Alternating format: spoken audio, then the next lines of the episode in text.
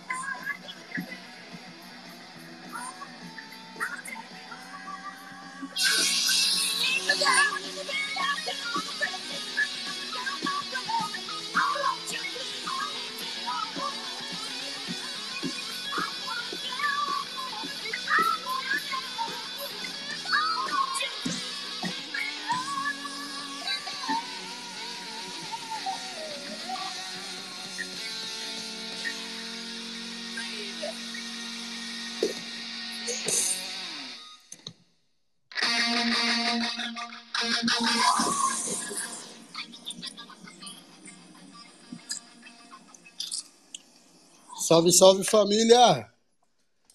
Boa noite a todos. Agora sim, o pessoal já começou a entrar. Enviei convite para todo mundo, todo canto. Mais uma vez, sejam todos muito bem-vindos. Barba, tá com algum problema aí no, no áudio de novo ou não? Já vamos fazer o teste. O bem-vindo, doutor Paulo Vinícius. Hoje é o dia de. Salve. Bem-vindo, fica à vontade aí.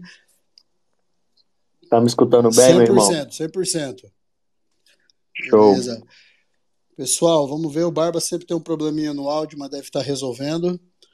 Uh, hoje vamos trazer para vocês aí a coleção The Weeds NFT, uh, que foi criada por alguns amigos e eu. Tá? E a gente vai trazer todas as informações, detalhes, vamos falar um pouquinho sobre cannabis, vamos tentar desmistificar, vamos tentar uh, trazer uma visão diferente do que, a pessoa, do que o pessoal realmente tem, né, às vezes e inclusive com a participação especial do Dr. Paulo Vinícius aí, médico, tá, ativista da causa canábica, aí sabe tudo, sabe tudo de tudo. Então, vamos ter um dia especial aí, um space especial. Ah, lembrando que vamos ter um sorteio de um canister, né, canister do, da coleção Toxic Schools.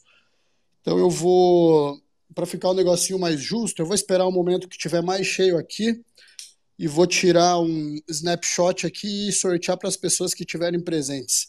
Tá? Antes do final aqui eu já faço esse snapshot, eu vou deixar vocês bem informados e a gente vai para o sorteio. Então deixa eu ver aqui o que está acontecendo com meu amigo Barba Ruiva. Pô, será que é todo mundo com problema? O João também está indo e vindo. João, boa noite. Boa noite, Rodrigo, Pablito, Irajá Júnior, meu querido. Araújo, Pô, bacana, Álvaro tá aqui também, Bruneira, Diego, Deusa, Marcos, o pessoal Lei Favela, porra, bacana, tá aí o pessoal da Favela Guild, lindo de ver, Marcos, Bruno e Luiz, sejam todos muito bem-vindos, pessoal. Deixa eu fazer um teste aqui, João, tá funcionando o microfone aí? Tá funcionando, tá funcionando. 100%. Beleza, João, João é o nosso especialista em cripto, vai trazer informações atualizadas aí sobre o criptomercado. Tá? Então vamos lá, pessoal, vamos dar início aos procedimentos para que a gente não perca tempo. Tá? Então eu vou trazer uma análise rápida aí do que está acontecendo no mercado NFT. Tá? Deixa eu só fazer um teste antes. Ô Barba, você consegue me ouvir? Alô, som testando. Barba Ruiva. Deixa eu ver, eu recebi uma mensagem do Barba no Zap aqui. Alguma coisa está acontecendo. Tenta entrar e sair novamente aí, Barba. Eu te chamo de novo. Ah, beleza. Falou que vai limpar o cachê. Perfeito. Então, pessoal, enquanto o Barba não entra, eu vou trazendo uma atualização sobre o mercado cripto, tá? Passar informações gerais aí, não só sobre uma coleção, mas o, o geralzão, o grosso do mercado cripto, tá? Desculpa, desculpa, do mercado NFT. Mercado cripto vai ficar com o nosso João. Então, estamos aí, dia 20 de dezembro de 2022. Uh, mercado NFT não tá bacana, o mercado cripto também não. A gente segue no bull market, segue caindo, mas ainda assim tudo se aí ó, barba veio. Tudo se mantendo vivo, né? As boas coleções estão se mantendo, estão sobrevivendo. Algumas coleções de hype estão morrendo, tá? Hoje a gente tem aí volume de mercado das NFTs em 36 bilhões de dólares, tá? E o market cap é avaliado em 21 bilhões de dólares. Então, volume de transação de NFTs em dólares até hoje, tá? 20 é, de dezembro de 2022, 36,68 bilhões de dólares e o market cap, o valor aproximado com base em floor price, etc, etc, market cap de 21 bilhões. Ou seja, todas as principais coleções de NFTs se somadas hoje, baseado no valor delas, vão é, custar 21 bilhões de dólares. Merreca, merreca, qualquer um tem. Né? Tivemos um. Nós, nós estamos, se quer saber, num movimento bem lateral nos últimos sete dias aí. Tá? A movimentação das, das blue chip é o que eu uso para. É o que eu uso como parâmetro aí das demais coleções, eu tenho percebido nas análises que eu tenho feito que as blue chips, o movimento delas é o movimento das uh, do criptomercado no que tange a NFT. Né? Blue Chip, para quem não sabe, só para um detalhe, eu estou fazendo essa avaliação aí com, no site do NFT Go, né? E o NFT Go considera Blue Chips algumas coleções específicas, que já tem uma grande relevância, que já tem uma estabilidade, tá? Então, uh, as Blue Chips, elas me, me, norteiam, tá? Eu vejo o movimento delas no gráfico delas e no NFT Go, uh, especificamente, tem um gráfico só das Blue Chips, então eu, eu, acompanho muito. O gráfico delas bateu ali, está funcionando com todas as coleções de NFT. Até porque é raro a gente ver realmente uma coleção de NFT saltar tão grande assim. Só para eu fazer um. Só um detalhe, doutor Paulo, se estiver me ouvindo aí, você sabe se tem algum seguidor novo, alguém que alguém que não saiba sobre NFT para a gente fazer uma pequena introdução?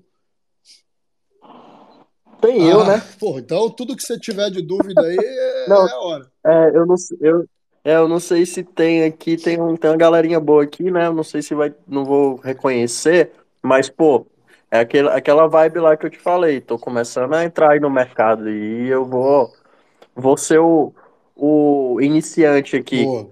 Então, se eu tiver dúvidas, eu vou perguntar aqui, vou abrir o microfone. Às vezes eu posso falar, às vezes eu posso falar muito rápido ou trazer informação que às vezes você não conhece. Você pode me pausar aí, me chama que eu te que eu dou a palavra e tiramos essa dúvida, tá? Deixa comigo. Show, show, de bola. Vamos ver se o Barbicha deu certo aí no teste. Alô, som! Estou oh! aqui! Salve, Bom, rapaziada! Já é um costume aqui de nós, essa, esse probleminha aí. Eu acho que meu celular gosta de mim. E daí ele fica assim. Mas já tá aprendendo, já tá aprendendo que, que é só você chegar aí, fechar e abrir de novo que funciona, né? Não, agora tá cada vez mais rápido. Na próxima eu já faço direto já. Pessoal, deixa eu trazer uma notícia boa aqui para mim. Acabei de ganhar um poker de Los Muertos, o segundo que eu ganho já, e levei um Los Muertos de brinde. Fiz a boa no dia de hoje. Então esse sorteio aí vai ser, vai ser fácil, hein? E, esse Los Muertos não era teu, tá, meu amigo? Esse daí era meu ou do Rodrigo. Aí, Mas aí eu... Mas aí o Rodrigo me tirou a mão e aí a gente foi embora. Não, Salve, Rodrigão. O Rodrigo tava na minha mesa ali, tava com baita de um dinheiro. Aí ele entrou numa onda minha errada ali e acabou perdendo uma grana boa. E o Rodrigão, pô, deu azar. Então, pessoal, Show de bola, parabéns, mano. Obrigado, Mete obrigado, Barbicha. Vamos prosseguir então, pessoal. Doutor Paulo Vinícius, se tiver qualquer dúvida, me chama aqui, a gente para, te explico, tá? Então, o que, que eu faço agora nesse começo? Eu, traço um, eu, eu trago um panorama geral aí sobre o, o, mundo NFT em si, tá? Depois a gente inicia com um projeto específico que traz todas as informações, né? E é o que a gente vai fazer todas as terças-feiras aqui, às 20 horas. Inclusive, se alguém quiser que traga algum projeto, alguma informação, vocês podem me pode mandar por DM, qualquer forma aí, que eu, que eu vou trazer a informação, tá? Se for um projeto que eu faço parte, melhor ainda, porque eu já tenho mais, mais detalhes. Então, pessoal, os últimos 30 dias, o profit loss aqui de NFTs tá feio, tá? 367 mil holders tomaram prejuízo nesses últimos 30 dias e somente 98 mil estão no lucro. Então, o lucro está concentrado na mão de poucas pessoas, tá? A gente está bem equilibrado entre vendedores e compradores, então 15 mil pessoas nas últimas 24 horas isso, tá? 15 mil pessoas comprando, 17 mil vendendo. Uh, eu gosto desse, desse, dessa estatística porque me mostra que tem mais gente querendo, aliás, mais não, mas está bem equilibrado, né? Pessoas querendo ficar, permanecer na, na, com as NFTs e a outra metade querendo vender. O famoso flipper, né?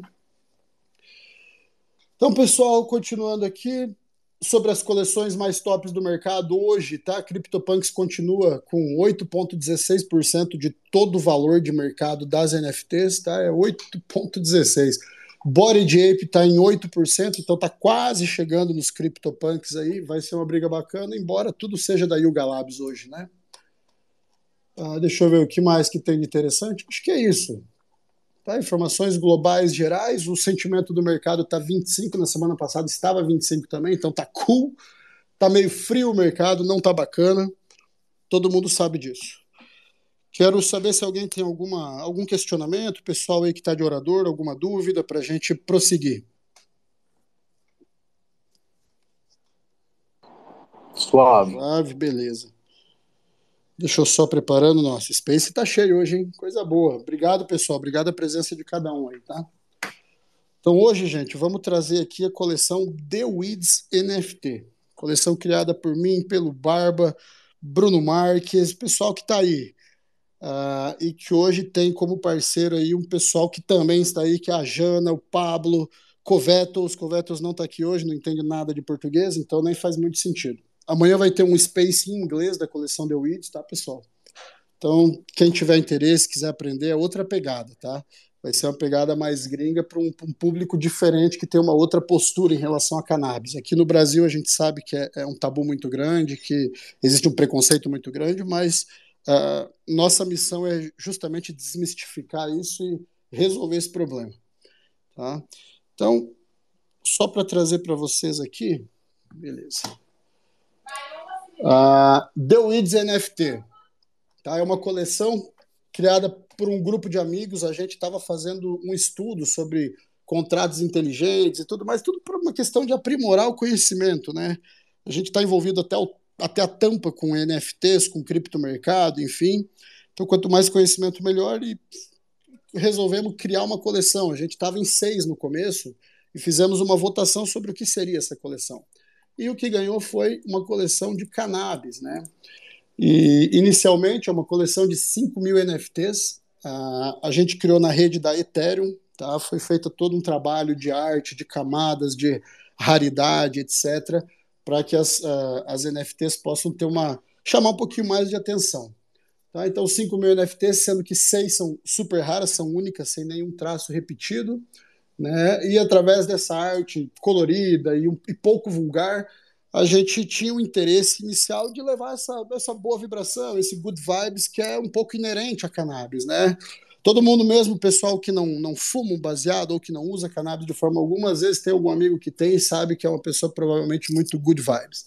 Então o objetivo era ter essa, essa, essa trazer essa, essa situação de boas vibrações, de energia positiva, enfim, para todo lugar. Tá?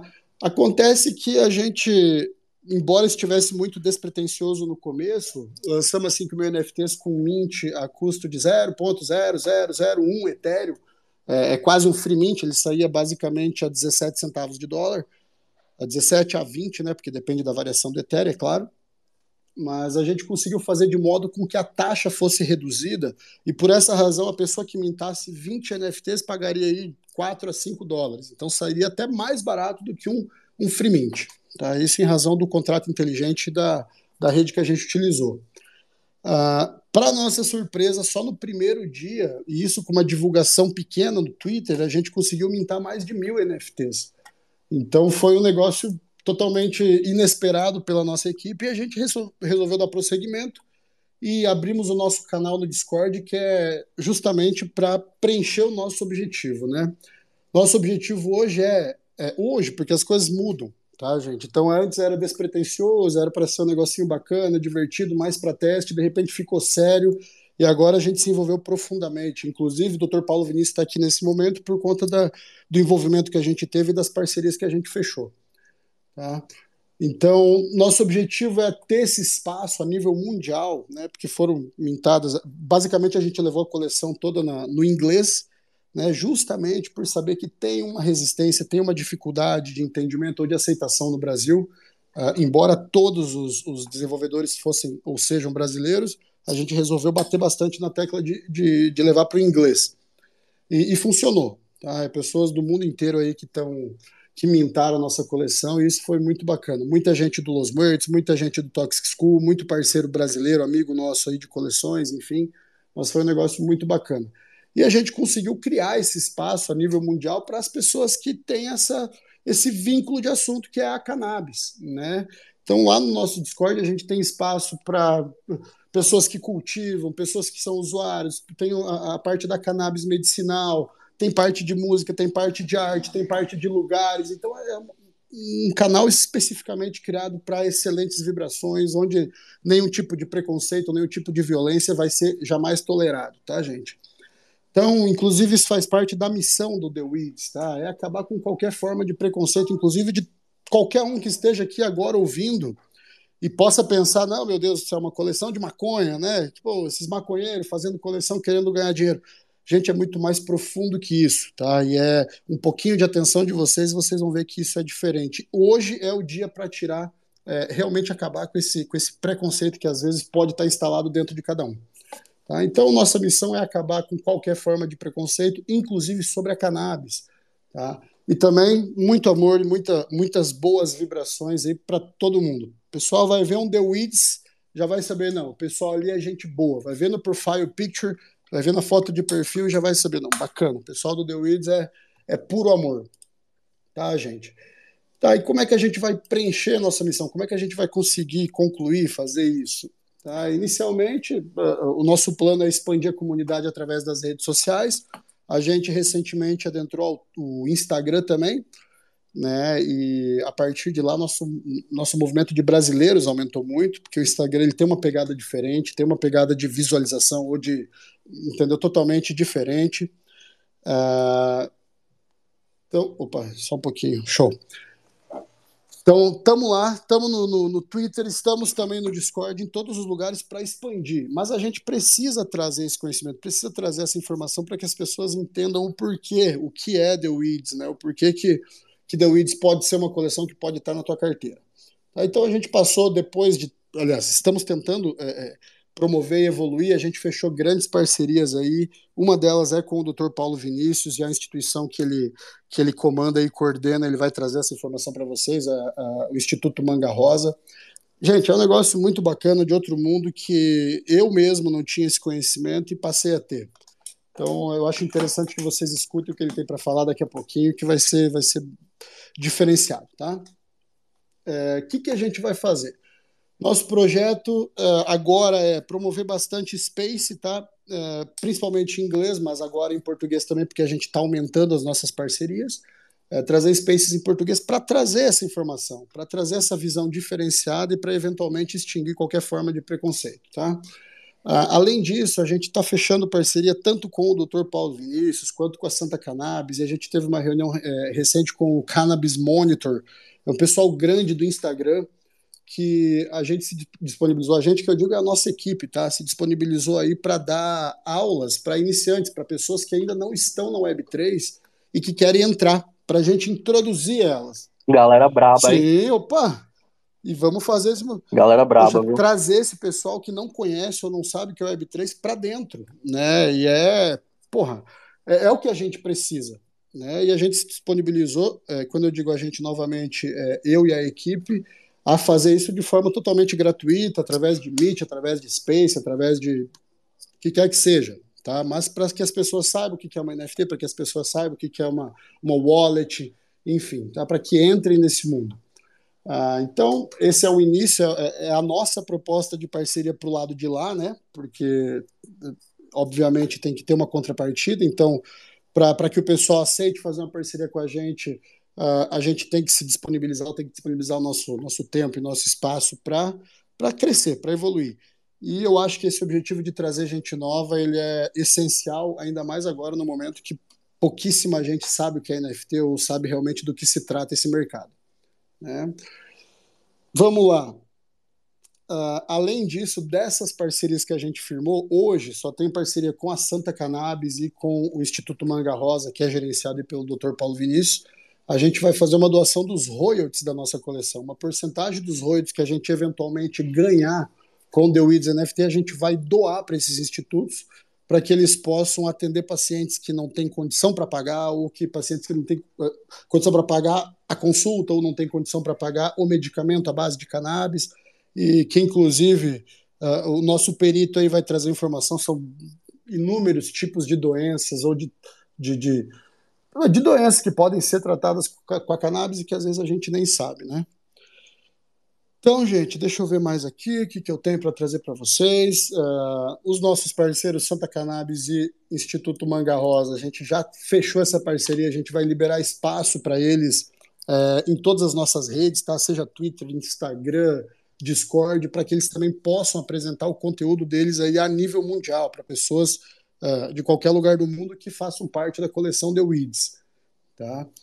Uh, poxa, eles têm. Eu não vou trazer os detalhes porque ele mesmo vai falar, mas o Instituto Manga Rosa tem, pelo que eu vi aqui, são mais de mil pacientes que utilizam cannabis de forma medicinal. Posso estar errado, mas o doutor vai me corrigir aqui se for o caso. Tá? Então é gente pra caramba que não faz ideia o que, que é Web3, o que, que é NFT, enfim, e a gente vai trazer isso para eles. Tá? Então, pessoal, além de, de ter uma essa, essa coleção que traz essa good vibes ou esse sentimento diferente, a gente vai fazer, cada venda vai ser, uma porcentagem de cada venda vai ser destinada a pessoas que carentes que precisam de um atendimento que eventualmente possam ter a necessidade de usar cannabis medicinal. Então a gente tem a nossa parte de caridade também, e eu achei excelente, não tinha como continuar o nosso projeto se não fosse assim. Então foi perfeito. Eu saí adoidado achando gente no Instagram. A gente tinha feito uma, ah, uma parceria com o um hospital dos Estados Unidos, onde The Weeds já chegou a doar uma, uma porcentagem, um valor aí, que é o Hospital de Câncer Infantil, né, que a querida Charlene lá do, do Los Muertos fechou a parceria, enfim, tudo mais. Uh, só que a gente queria achar alguém no Brasil para a gente fazer isso, porque afinal de contas somos uma coleção feita por brasileiros, né? Então a gente queria achar e conseguiu, tá, gente? O Instituto Manga Rosa e a Associação Santa Cannabis a gente vai, vai passar esses valores para que, eventualmente, se tiver, é claro, para que as pessoas que precisem, necessitam e não têm condição possam ser atendidas. Tá? E para os holders, pessoal, a gente vai separar também uma porcentagem de todos os nossos ganhos, tá? E é por isso, inclusive, que a gente mantém 10% de royalty hoje na nossa coleção, é porque a gente vai destinar também para os holders da coleção. Então tem que ter um benefício, não basta só ajudar, né? não basta só caridade. A gente sabe que o pessoal gosta de giveaway, o pessoal gosta de prêmio, de dinheiro, e a gente tem que jogar o jogo também. Então a gente vai destinar uma porcentagem de todos os royalties que a gente receber. Vai ser uma porcentagem que a princípio está definida como 10%, mas a gente vai fazer votações é, eventualmente dentro do nosso Discord para definir isso, tá? Mas que a princípio é 10% de todos os ganhos vão ser destinados aos holders em alguma forma, ou por sorteio, sorteio de um, de cinco, de dez pessoas diferentes. Tá? Então, uh, o que entrar de grana para a coleção, os holders vão ter um benefício financeiro nesse sentido, né? e uh, os institutos e a associação, Instituto Manga Rosa e a Associação Santa Cannabis também vão ter. Tá, pessoal? Uh, deixa eu ver aqui, doutor. Quer falar alguma coisa? Quer trazer uma informação bacana? Quer vir dar tua aula e dar teu show que, que a rapaziada tá pronta para ouvir. Salve, salve, galera. Boa noite.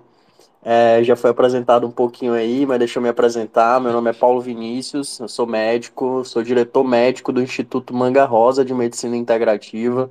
A gente tem uma missão de fazer uma medicina mais integral, personalizada e com foco nas terapias com cannabis medicinal.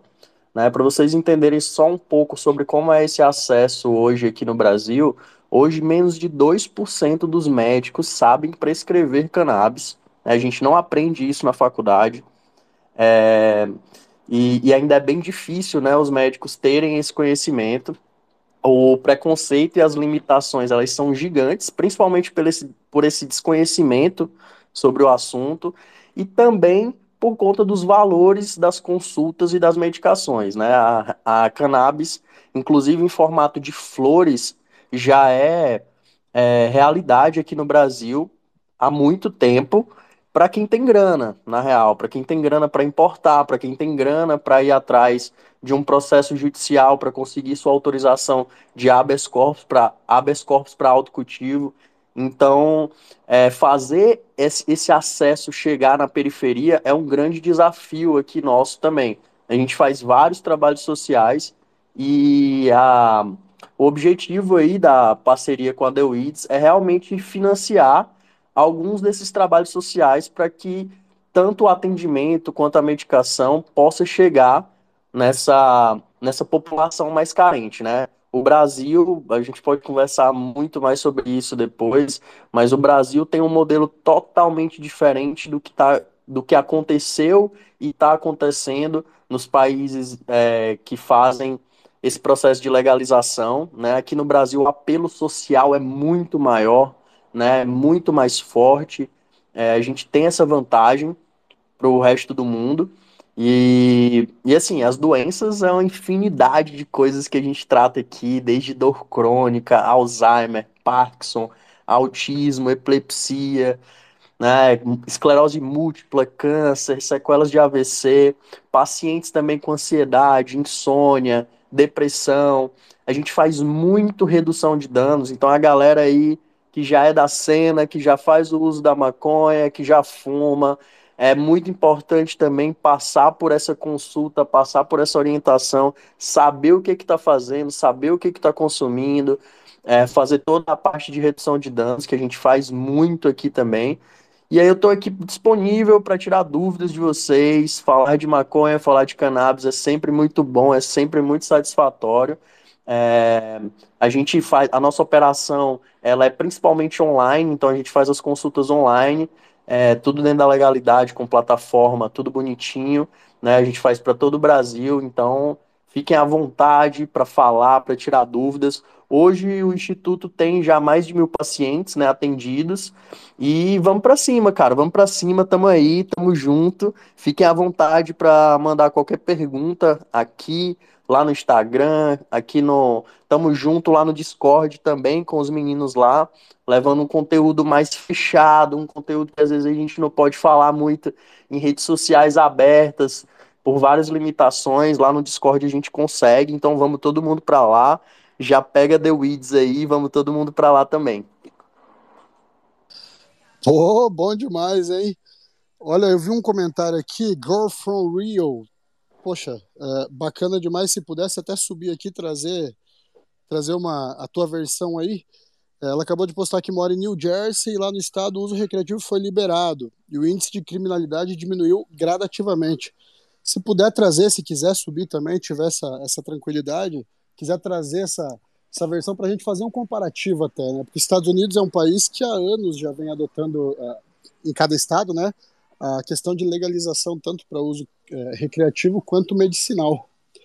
Então seria bacana trazer uma outra visão aí. Um país que, aliás, é um país que o pessoal que, que é bastante avançado, né, mas não sei se mais economicamente ou culturalmente, mas que, que foi como parâmetro aí e tem a cannabis legalizada e as pessoas usam bastante e acaba sendo um negócio muito maior do que só fumar um baseado, né? O pessoal tem, eu sei que tem competições, eu sei que tem cruzes, que o pessoal faz um monte de coisa aí com a cannabis. É um Doutor, universo. Pode falar, né? fica à vontade. É, é, um, é um universo, né, cara, muito grande. É, os, os Estados Unidos, eles é, estão aí como um modelo, realmente, Canadá também, agora o Uruguai aqui perto. É, mas o Brasil tem uma diferença por conta a população pobre, né, cara? O Brasil ainda é um país muito atrasado, muito empobrecido. Então a gente tem uma população muito grande que não tem acesso nenhum a esse tipo de medicação. Né? E hoje no Brasil a gente tem muito trabalho social, cara, muito trabalho social. A gente tem agora leis incentivando no SUS, né? A gente é um dos únicos países que tem um serviço de saúde unificado, público, né? Isso é, e a gente é uma briga muito grande para que a gente consiga colocar cannabis medicinal dentro desse circuito. A gente tem conseguido fazer isso através de leis, incentivos, né, da parte do, da política, mas também na parte prática, que recentemente a gente conseguiu colocar o primeiro serviço de saúde pública funcionante que além de dar as consultas especializadas com médicos que prescrevem cannabis, também fornece a medicação pelo SUS aqui no estado do Rio de Janeiro, aqui no interior, em Búzios. Então, já existe isso e isso vai ser replicado. Então, se a gente consegue integrar isso no SUS, né, é uma coisa que nunca foi vista no mundo inteiro. Então, é, o Brasil me perdoem aí os, os estrangeiros, mas aqui a gente tem um potencial gigantesco. E não só na área medicinal, né? Na área também industrial, em todas as áreas aí da cannabis, que realmente é a maior commodity de todos os tempos, cara. Deixa, eu, eu vou, vou pedir para primeiro a, a Girl from Rio, que está aqui, já aceitou o convite do jogador, para ela trazer essa situação do país onde ela está morando, dos Estados Unidos, e depois eu vou ter umas perguntinhas aí, doutor. Se tiver aberto, vamos que vamos. E aí, galera, boa noite. É ele, na verdade, é só meu INS que é Girl from Real, mas... me enganou, me enganou direitinho. Não, tô... é, cara, e tipo assim, eu tô em New Jersey, entendeu? Eu já moro aqui há 11 anos e, pô, eu vi a diferença da, do, tipo, antigamente não tinha, tá ligado? Não era legalizado e a gente era mal corre para fazer também, para conseguir, entendeu? O uso. E produto de qualidade a gente sempre teve, entendeu? Eu fui conhecer a flor aqui no quando eu cheguei aqui, entendeu? No Brasil não tinha, onde eu, eu sou do Espírito Santo, eu não tinha acesso. E e agora Deixa eu só falar que eu já voltei. E agora a gente, pô, foi legalizado, entendeu? Então é legal demais, cara. E, pô, a gente consegue ter dispensários, entendeu? A gente vai lá, vai no dispenser, consegue checar um produto totalmente de qualidade, é taxado, entendeu? Então não tem mais que fazer maior corre para buscar a parada, o back, entendeu? Então é bem legal, cara. E é outra coisa, igual o doutor tava falando aí, questão da, da cultural do Brasil. É, é, o próprio americano, eu tenho amigos americanos aqui, eles falam que é, talvez no Brasil não daria tão certo por questão cultural mesmo, entendeu? Por questão de desigualdade social, entendeu? Porque falta de acesso e várias Exatamente. É, Exatamente. E é coisa que aqui a gente tem também essa desigualdade, porém o governo consegue controlar bem mais do que no nosso país, entendeu? Então acho que a gente está um pouquinho atrasado nessa questão somente. Mas em questão de qualidade de produto, cara, o Brasil a gente está perto aí da Colômbia, entendeu? Tem, acho que o próprio Brasil já começa, já está produzindo já, não está? Não sei, estou sendo leigo falado, mas, cara, é, é, um, é um mercado muito, muito abrangente, entendeu? E, e, a gente consegue ver que, que muda, entendeu? Daqui a pouco já estão abrindo lojas aqui na cidade, entendeu? Então as pessoas que não, que tem aquele tabu, entendeu? Que vem do Brasil com a cabeça fechada, chega aqui, vai lá ver a loja, entendeu? Já entra, já tem o acesso por curiosidade, entendeu? Para entrar, então é bem legal, cara.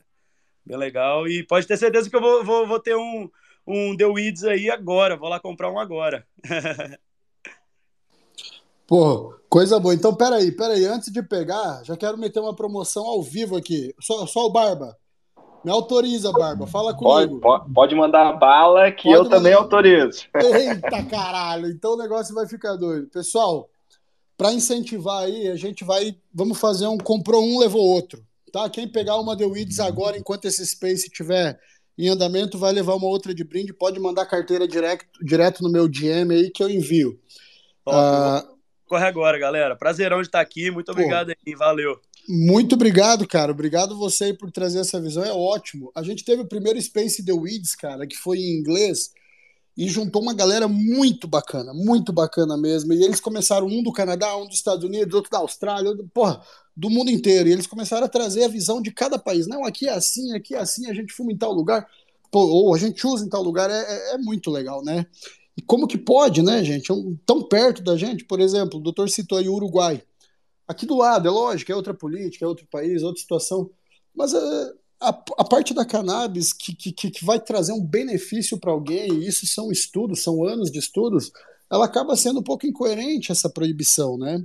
Tanto que, com a devida autorização judicial, com o devido laudo médico indicando a necessidade e tudo mais, você consegue né, essa autorização.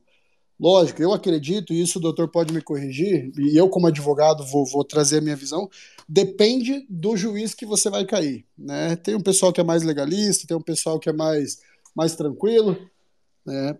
Ô, Olipe, eu, eu vou falar por, por mim aí, mas eu, eu escutei até no, no, no Space passado aí, alguém falou, e a cultura é parecida, sabe? É, talvez, a, a, como a, a, minha cultura, acho que você conhece um pouco dela, fica um pouco mais reprimido esse negócio. Então, assim, é, até eu mesmo né, demorei, e, e vocês que, que me abriram um pouco a mente aí sobre esse preconceito. Eu tinha bastante antes, né? E aí, quando vocês começaram a fazer a coleção, e eu, porra, cara, vou ter que me mexer com essa coleção junto com vocês aí, que loucura, como é que eu vou falar pra galera e tal. E hoje eu já falo de um tom bem mais leve, mais solto, né? Porque aí tem a parte é, é, hospitalar ou medicinal, seja lá como que o, o doutor vai falar aí, né? Mas é, ela traz um pouco mais essa, essa é, como que eu posso falar, uma visão mais é, de, de a, propriamente até de empresa, né? Ou deixar um negócio mais certo, né? Então, assim, tipo, quando tu sai dessa parte, ah, tô lá na rua, aquele aquele beckzinho ali e vai para uma parte medicinal, aí o negócio muda, né? E eu, hoje, a minha parte de, de ser preconceituoso está sumindo nesse lado, né? Então, daqui a pouco eu também vou querer fazer uso pelo meu cabelo, que eu não tenho mais. Sou um carecão aí, né? e vai que tem uma solução. Então, né, a gente gente vai conhecendo a história aí, vai, vai conversando com o doutor. É isso aí, pô. É isso aí. Cara, só para vocês terem uma noção de como é o acesso hoje no Brasil, se você passa por uma consulta médica e você paga ali a consulta médica e você tem condições de importar, a gente consegue já trazer medicações de praticamente o mundo inteiro. Estados Unidos, Canadá, países da Europa, né, até países da África, países aqui da América do Sul, como Uruguai. A gente consegue uma autorização da Anvisa que é simples, tranquila tá? A gente é online, com a minha prescrição, com o meu laudo médico, explicando por que que você tem que usar. Você consegue essa autorização e você importa a medicação.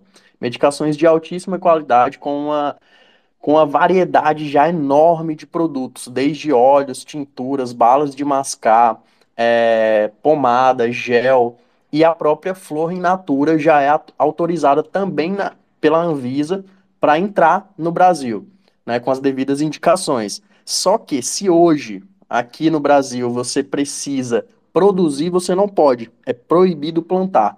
Então é uma é uma discordância muito grande ainda, né? E é por isso que a gente luta também para que as pessoas que não têm essa grana, não têm esse acesso, possa ter o acesso à medicação e ao tratamento. Fala, Lipe.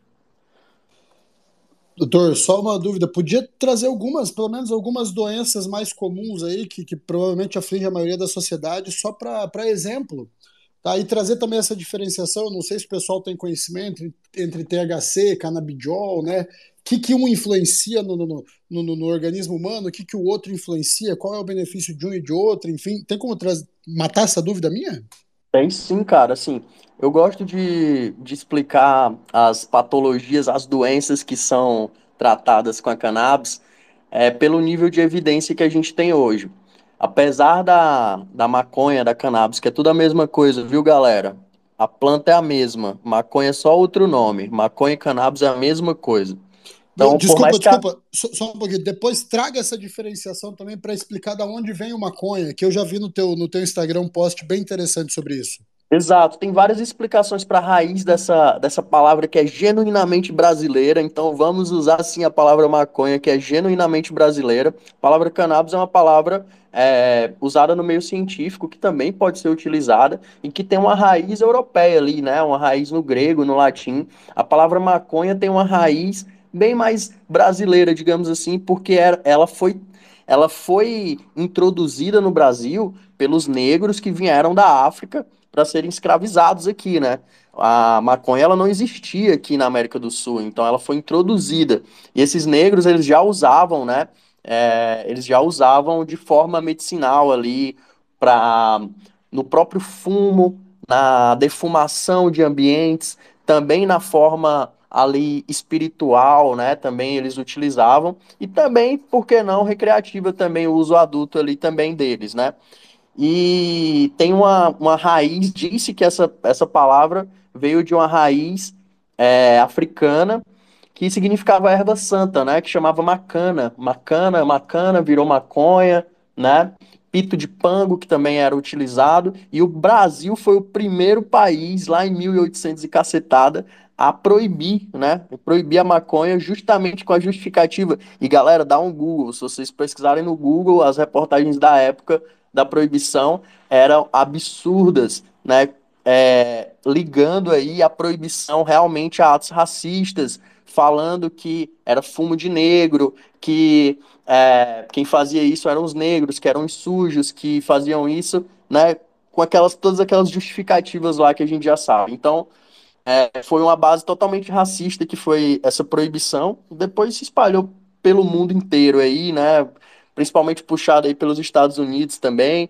Enfim, então a qual foi a outra pergunta, Lipe, que eu me perdi, que você fez? Sobre as doenças, que tipo Sobre de doença que trata, ou qual que é o efeito do THC, do canabidiol? Exato. Então é o seguinte, a, as doenças, por mais que a maconha seja conhecida há muito tempo, a gente, a ciência moderna está descobrindo a maconha agora, né? Os primeiros fitocannabinoides a serem isolados, as primeiras substâncias a serem isoladas foi na década de 70, não faz tanto tempo assim, né? Na década de 90 que a gente descobriu que o nosso organismo tem um sistema endocannabinoide, como tem sistema circulatório, sistema respiratório e por aí vai, a gente tem um sistema endocannabinoide que agora está sendo descoberto que é o sistema que regula a homeostase do corpo, ou seja, o equilíbrio, né? E está ali ligado a todos os outros sistemas do corpo. Então, agora a ciência moderna está descobrindo o que que ah, os componentes da maconha podem tratar realmente ali de forma científica. Hoje a gente tem evidências fortíssimas para epilepsia, para Alzheimer, dor crônica, autismo, insônia, esclerose múltipla, câncer, né? Principalmente no tratamento ali paliativo do câncer, para as náuseas, para as dores. Então a gente tem essa gama gigantesca. E para cada doença a gente usa um perfil de planta diferente. É uma planta que tem mais CBD, ou mais THC, ou mais CBG, ou mais CBN. A gente, dependendo ali da, da patologia da doença, a gente escolhe uma planta que tenha um pouco mais desses componentes. O THC, ele é muito discriminado ainda, né? Porque é o THC que dá onda, dá o barato, deixa doidão, né?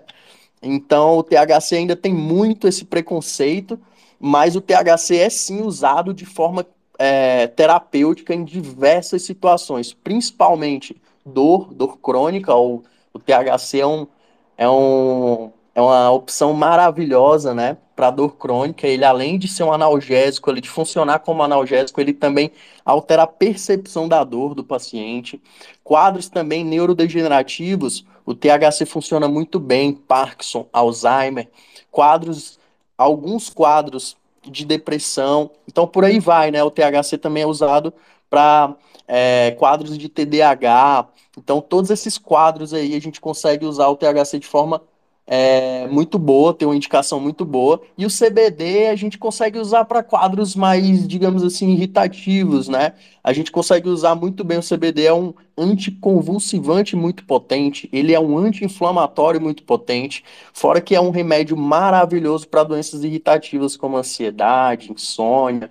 Então, tem várias aplicações e agora a gente está descobrindo as outras componentes da cannabis, né? O CBN, o CBG, os outros THCs, existem vários THCs na planta, e aí por aí a gente vai, né? A gente é, é uma planta riquíssima, viu, Lipe? Cara, isso é, é, é, muito bom trazer esse tipo de informação, muito bom mesmo. Né? É fenomenal. Você podia ainda. Deixa eu só ver um negocinho aqui, pessoal, só para a gente, para deixar vocês informados, tá? Vai ter um sorteio no dia de hoje de um canister. Eu vou dar agora 19h47 até as 19h55. 19h55 eu vou tirar um, um, print aqui da tela de todas as pessoas que estão participando. Estamos com acho que 41 online no momento. Tá, para que todos esses participem do sorteio, que vai ser realizado uh, depois do Space. Tá? vou postar aqui no meu Twitter também. Lembrando, pessoal, ó, promoção The Weeds. Comprou um agora durante o Space, ganhou outro de graça, tá? Só mandar a carteira para mim. Eu vi bacana, o pessoal está comprando aqui, viu? Uh, aproveitem, viu, gente? O preço está bom. Uma coisa bacana sobre The Weeds, isso uh, eu gosto de trazer para quem já está envolvido com coleções de NFT, quem já sabe como é que é o movimento, quem sabe uh, sabe como funcionam os flippers. O negócio do Weeds é que ele estabilizou o preço. Tá? São poucos, poucos NFTs listados, provavelmente porque a maioria dos holders é, é amigo, ou conhecido, ou parceiro meu, ou do Barba, ou do Pablo, ou da Jana. Uh, então o pessoal não está com muito interesse de vender. Então são poucos listados. Esses dias a gente conseguiu bater 5 dólares de floor price aí. Uh, lembrando que é uma coleção pequena, a gente está começando agora com planos gigantes aí para o próximo bull market, tá, gente?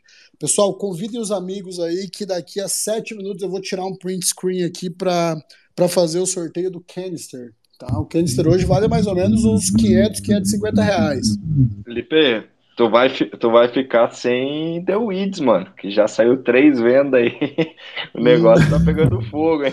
Não, não, para com isso, para com isso que eu tenho que ter as minhas para sorteio também. Pessoal, vamos dar prosseguimento. Alguém tem uma pergunta específica para fazer alguma sobre questão de, de, de, cannabis medicinal? Eu tenho uma pergunta ainda, o Dr. Paulo Vinícius. Ah, como é que funciona? Você para sentir o efeito tanto do THC quanto do, do canabidiol, como é que é? Você tem que fumar, você tem que ser a gota, tem que ser um bombom, ou qualquer forma de ingestão, qualquer forma que você vai utilizar, ele vai surtir esse efeito? Cada forma tem um efeito, né? Tem uma absorção diferente. O óleo, que você joga embaixo da língua, a balinha de mascar, que você mastiga engole, a flor que você vaporiza, você pode fazer uma inalação vaporizada. É, cada um aí vai ter uma, um, uma curva de efeito diferente, uma, um, uma absorção diferente. Então, para cada é, tratamento ali, a gente pode escolher também considerando o que é mais acessível para o paciente, o que ele consegue fazer e o que o corpo dele né, absorve ali. Mas cada um vai ter o seu o efeito na sua na sua diferença ali. Né? Por exemplo, por exemplo, o óleo, o óleo é muito bom, a balinha de mascar é muito bom também, porque não causa nenhum dano, né, cara? Não causa dano. Vá, já fumar ou até vaporizar mesmo, causa um certo dano ali para para o sistema respiratório ali, para as vias respiratórias, mas a, o efeito é diferente. Enquanto o óleo ele demora um pouco para fazer o efeito, ele permanece também um pouco mais no corpo, o efeito quando você vaporiza ou quando você fuma, ele é bem mais rápido e intenso, né? Dura ali, o pico ali é entre 3 e 10 minutos e às vezes dura de 1 a 3 horas e também passa rápido, né? Então, cada um aí vai ter uma aplicação. Ô, doutor, então nós podíamos fazer uma promoção agora aí, né? Comprou um, um The Weeds aí, ganha uma goma de mascar, né? Aí é bom, hein? Cara, então, é, existe uma. É até bom aqui falar entre investidores aqui, entre a galera do mercado. E existe um mercado hoje no Brasil fervendo é, de empresas, muitos brasileiros fazendo empresa fora. Hoje, a maioria das medicações que a gente traz de fora é, são empresas de brasileiros lá fora, né? Nos Estados Unidos, Canadá, Europa trazendo cannabis para cá por conta dessa dificuldade ainda de produzir aqui. Mas já existe muita gente também se preparando para fornecer, fazer, produzir aqui, né? O Brasil tem uma mão de obra assim que vem se qualificando a cada dia aí, cara, fantástico, fantástico mesmo. E assim, hoje o nosso instituto aqui, até por conta de leis e tudo mais, a gente trabalha com atendimento médico. A Santa Cannabis, que é nosso parceiro também, né, tá lá em Santa Catarina, eles, eles fazem esse trabalho de fornecimento de medicação também. Né? E aí faz aqui no Brasil, existe todo um processo judicial para conseguir isso e tudo mais. E aí, cara, é, é isso, assim, existe um mercado aí fervendo também, galera, que eu acho que tem muita oportunidade para vocês aí.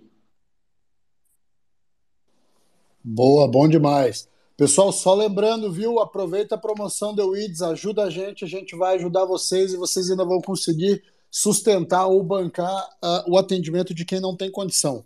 Eu vou passar a palavra aí para o Diego, que pediu primeiro, e depois o Pablo. Fique à vontade, pessoal. Boa noite, galera. Boa noite, Lipão, Pablo, Barba. É uma pergunta para o doutor. É, que ele falou que fumar não é mais prejudicial. Se botar em bolo, em lasanha, como todo mundo deu Cris, é melhor, né? Já, já, já pedi para minha avó fazer isso. É aí, isso aí. queria saber se é melhor de, ingerindo ingerir é bem melhor, cara. Causa bem menos. Não causa danos na real, né? Você só tem que ter cuidado com a dose, né? O bolo é gostoso, aí vai comendo. Quando vai ver, já comeu metade, já comeu o bolo todo. Aí é que dá o problema. Mas é, com principalmente pacientes que precisam de uma dosagem maior Muitos pacientes fazem isso, fazem comida, porque dá para você colocar uma dosagem maior ali, você come e não causa dano ali para o seu organismo. Que se você fosse fumar aquela quantidade ali, seria muitos baseados, né? Então, é, é uma medida, sim, cara, de redução de danos. Pablito, fica... opa, o Diegão, se quiser, fica à vontade para trazer, para falar. Tá ah, pode passar pro Pablito, era só essa dúvida mesmo. vou comprar até bola. o Iris logo pra. Boa. Ó, o pessoal que comprar agora, durante o Space, manda um DM com a wallet para mim que eu vou encaminhar um de brinde, viu? Pode vir, pessoal, vamos fazer acontecer. Vai que o Lipe ganhou um hoje no Poker no Los Muertos, aí ele tá cheio da bolada, hein? Tô fofo, tô fofo. Ganhei um Los Muertos hoje, tô suave. O segundo em três semanas, viu? Vai lá, Pablito, tua voz. Fala, turma, tudo bem? Boa noite aí, galera. Sou o Pablo, né? Como alguns já me conhecem aí. É, eu quero agradecer aí pelas vendas, tá? Já tivemos três vendas no mercado secundário. É, quero estar aqui disposto a ajudar qualquer pessoa que tenha alguma dúvida a respeito da Web3, de NFTs, de blockchain, do metaverso, de criptoativos. Esse mercado a gente sabe que a cada dia ele está crescendo mais e ainda vai ter aquele boom. Vai ter o boom. É, eu aposto aí que em começo de 2023 até o meio do ano é, vai ter um boom muito enorme, porque as pessoas estão atrás de quê? De verificados estão atrás de, de, de fazer contas em Twitter, em Instagram, e está evitando fakes. Né? E a gente sabe que hoje, com o NFT é, em sua carteira postada é, nas suas redes sociais, assim vai ficar melhor para você tanto ganhar o verificado, como também evitar fakes, evitar que pessoas é, se passem por você, né? Isso é uma coisa muito do cotidiano. Então, o boom do NFT ele vai chegar e pode ter certeza que a gente que somos os primeiros, somos os pioneiros que estamos aqui conversando sobre a Web3, a gente está à frente, tá? É, fiquem animado aí com o Space, estou aqui para tirar qualquer dúvida no mercado financeiro, tá bom? E eu fiquei tão animado que vou fazer o seguinte, é, vou dar 24 horas, certo? Quando for amanhã vai ter um Space é, também do WIDS, é, vou dar 24 horas até amanhã. Quem comprar mais weeds no mercado secundário, eu vou dar um Druk Robots do meu, tá bom? Então, mete o dedo aí. Quem comprar mais, Pablo, comprei três, mas Fulano comprou cinco. Então, Fulano ele vai ganhar o Druk Robots. No caso, a lei é clara. E quem comprar mais vai receber o Druk Robots. Então, aproveitem aí que eu estou querendo fazer essa, essa boa ação para a comunidade e espero que todos que estejam aqui tenham uma excelente noite e estou à disposição sempre, tá? Valeu, galera, um abraço aí e cannabis salva vidas. E, doutor, eu queria que você me tirasse uma dúvida. Fala eu tenho comigo. um colega ele sofre de epilepsia. É, eu sei que a epilepsia toma alguns remédios controlados, taja preta, são remédios que são bem nocivos, tanto psicológico como é, é, pessoal, né? As pessoas, quem, quem, quem toma um remédio controlado já sabe que você vai ficar dependente pro resto da vida. Então, ele me passou dizendo que ele não toma mais esse remédio, e sim o óleo. Então, é, eu sei que para isso é essencial, porque salva vidas, né? Então, eu queria, sou um pouco curioso a respeito dessa questão da epilepsia e a cannabis. E obrigado aí pelo espaço e tenha uma boa noite aí, galera. Fique com o dia e Deus abençoe a todos. Doutor, só, só, só, um pouquinho antes, só para eu pegar aqui, ó. Passamos do horário, pessoal. Vou tirar um print screen agora de quem está online, tá? Quem tiver aí. Inclusive, bate uma palminha aí, pessoal. Quem puder seguir o amigo, o vizinho que está do teu lado aí, segue. Vamos fazer, vamos criar esse network, vamos expandir a Web3, vamos trazer informação, levar informação, buscar informação. Todo mundo, quem puder, se segue. Quem está aqui dentro agora é porque provavelmente já conhece o pessoal Uh, então vamos lá, vamos fazer acontecer. Eu vou tirar o print agora, antes do doutor responder sobre epilepsia. Tá? Bate uma palminha aí para eu saber que vocês estão me ouvindo. No Space passado eu falei que não precisava ouvir e não precisa mesmo, tá? É só estar tá presente que já vai concorrer. Bom, ó, só para todo mundo ficar ciente, um print screen agora. Nesse momento, são 42 pessoas online no nosso Space, tá? Vamos lá, primeiro print, porque eu não consigo pegar todas as telas o segundo print. E, ó, minha mãe tá presente. Fala, mãezinha. E mais um print. Fechou. Pessoal, antes de finalizar, só para deixar um recadinho aqui, ó. O Álvaro DeFi Cripto, mestre do DeFi, brabíssimo, professor, estudioso, gênio, já deixou avisado ali, ó. Se ele ganhar o canister, ele vai doar 5 The Weeds aí através de um sorteio. Então, quem não for ganhar o canister, pelo menos torça pro Álvaro, viu, pessoal? que, que ainda tem uma chance de ganhar alguma coisinha. Então, para finalizar, três promoções hoje. Uh, quem comprar um The Weeds agora, enquanto o Space está online, vai levar um de graça. O maior comprador, quem comprar mais, pelo que eu entendi, é isso, Pablo, vai levar um Drunk Robots, que hoje está no valor de o mais barato de 18 dólares. Tá? Dá algo em torno dos seus 60 reais aí. Eita, até um pouquinho Ele tá embaixo, né? A, a média de preço dele é de 30 dólares. 30 dólares. Não, eu ainda passei a informação errada, hein? Passei um valor errado aqui. 18 dólares hoje, né? Mais ou menos 95 reais. O canister que a gente vai sortear para quem está online agora e já saiu no meu print screen, uh, vai custa, uh, custa mais ou menos uns 550 reais. Então, pessoal, bora, senta o dedo aí, aproveita que The Weeds tem umas peças por 2 dólares. Vamos ajudar a gente, vocês vão receber uma recompensa por isso também. Quem não tem acesso ainda ao nosso Discord, play, só vai. Segue Felipe, o aí e vamos. Fala 2 dólares e meio, não é 10 dólares não, 2 dólares e meio. 2, 2, 2. Eu falei tá errado? Barato. Falou 10, 10 não, reais. 2 dólares, 10 reais, não foi o que eu quis dizer. Eita, o pessoal semana, tá barrendo semana passada, semana passada tava menos do que isso. Pode ter certeza que semana que vem vai estar tá muito mais alto. É o momento de aproveitar. Coisa boa, hein? Ó, o pessoal tá limpando meu flor aqui, eu tô gostando disso. Então, pessoal, desculpa atrapalhar, já foi tirado esse print. Deixa eu só ver uma coisa aqui, se tem mais gente. 41 online, vou tirar o último, tá? O print valendo é agora para o canister. Quem tiver aqui online vai fazer parte do sorteio. Tá, pessoal? Então vamos que vamos dar continuidade aqui. Doutor, fica à vontade para responder a pergunta do Pablo, inclusive sobre epilepsia. Pablito, obrigado, tá? O Pablo é o gênio da, da cripto da NFT. É, é, o cara que alimenta nosso Discord diariamente com informações em cripto, tanto em inglês quanto em português. Tá, pessoal? Então, Pablo, seja muito bem-vindo uh, ao Space de hoje. Muito obrigado pela tua participação de sempre. Boa, boa. Cara, é, a epilepsia, ela é um dos é uma das doenças que tem mais evidência científica, assim.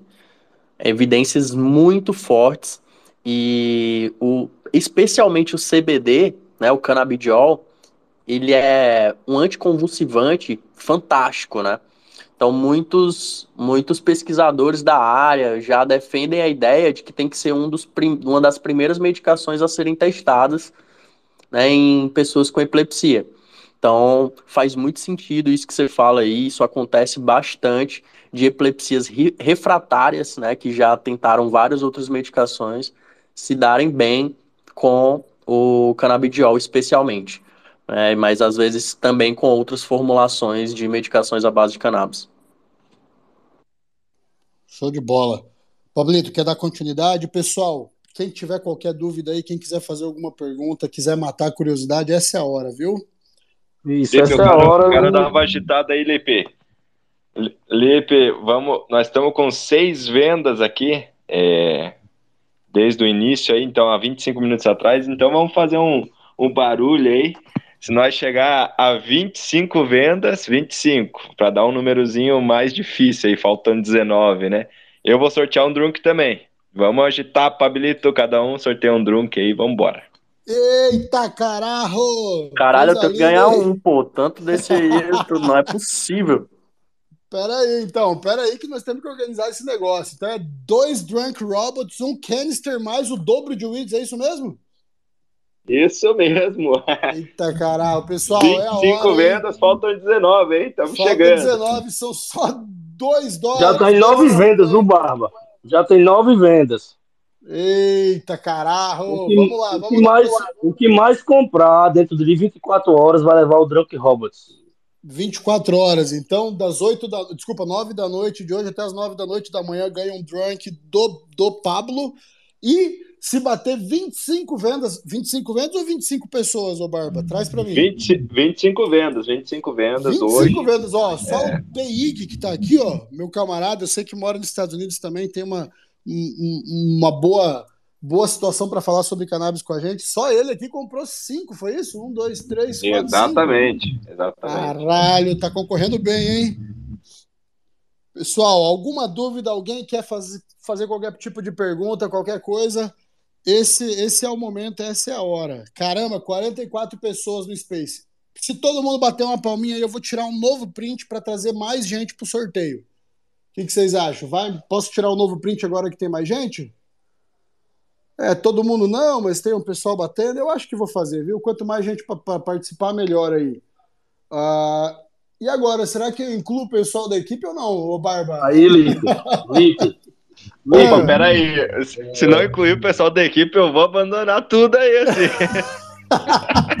oh, eu não, oficialmente eu não sou equipe, não, eu sou parceiro, hein? Boa!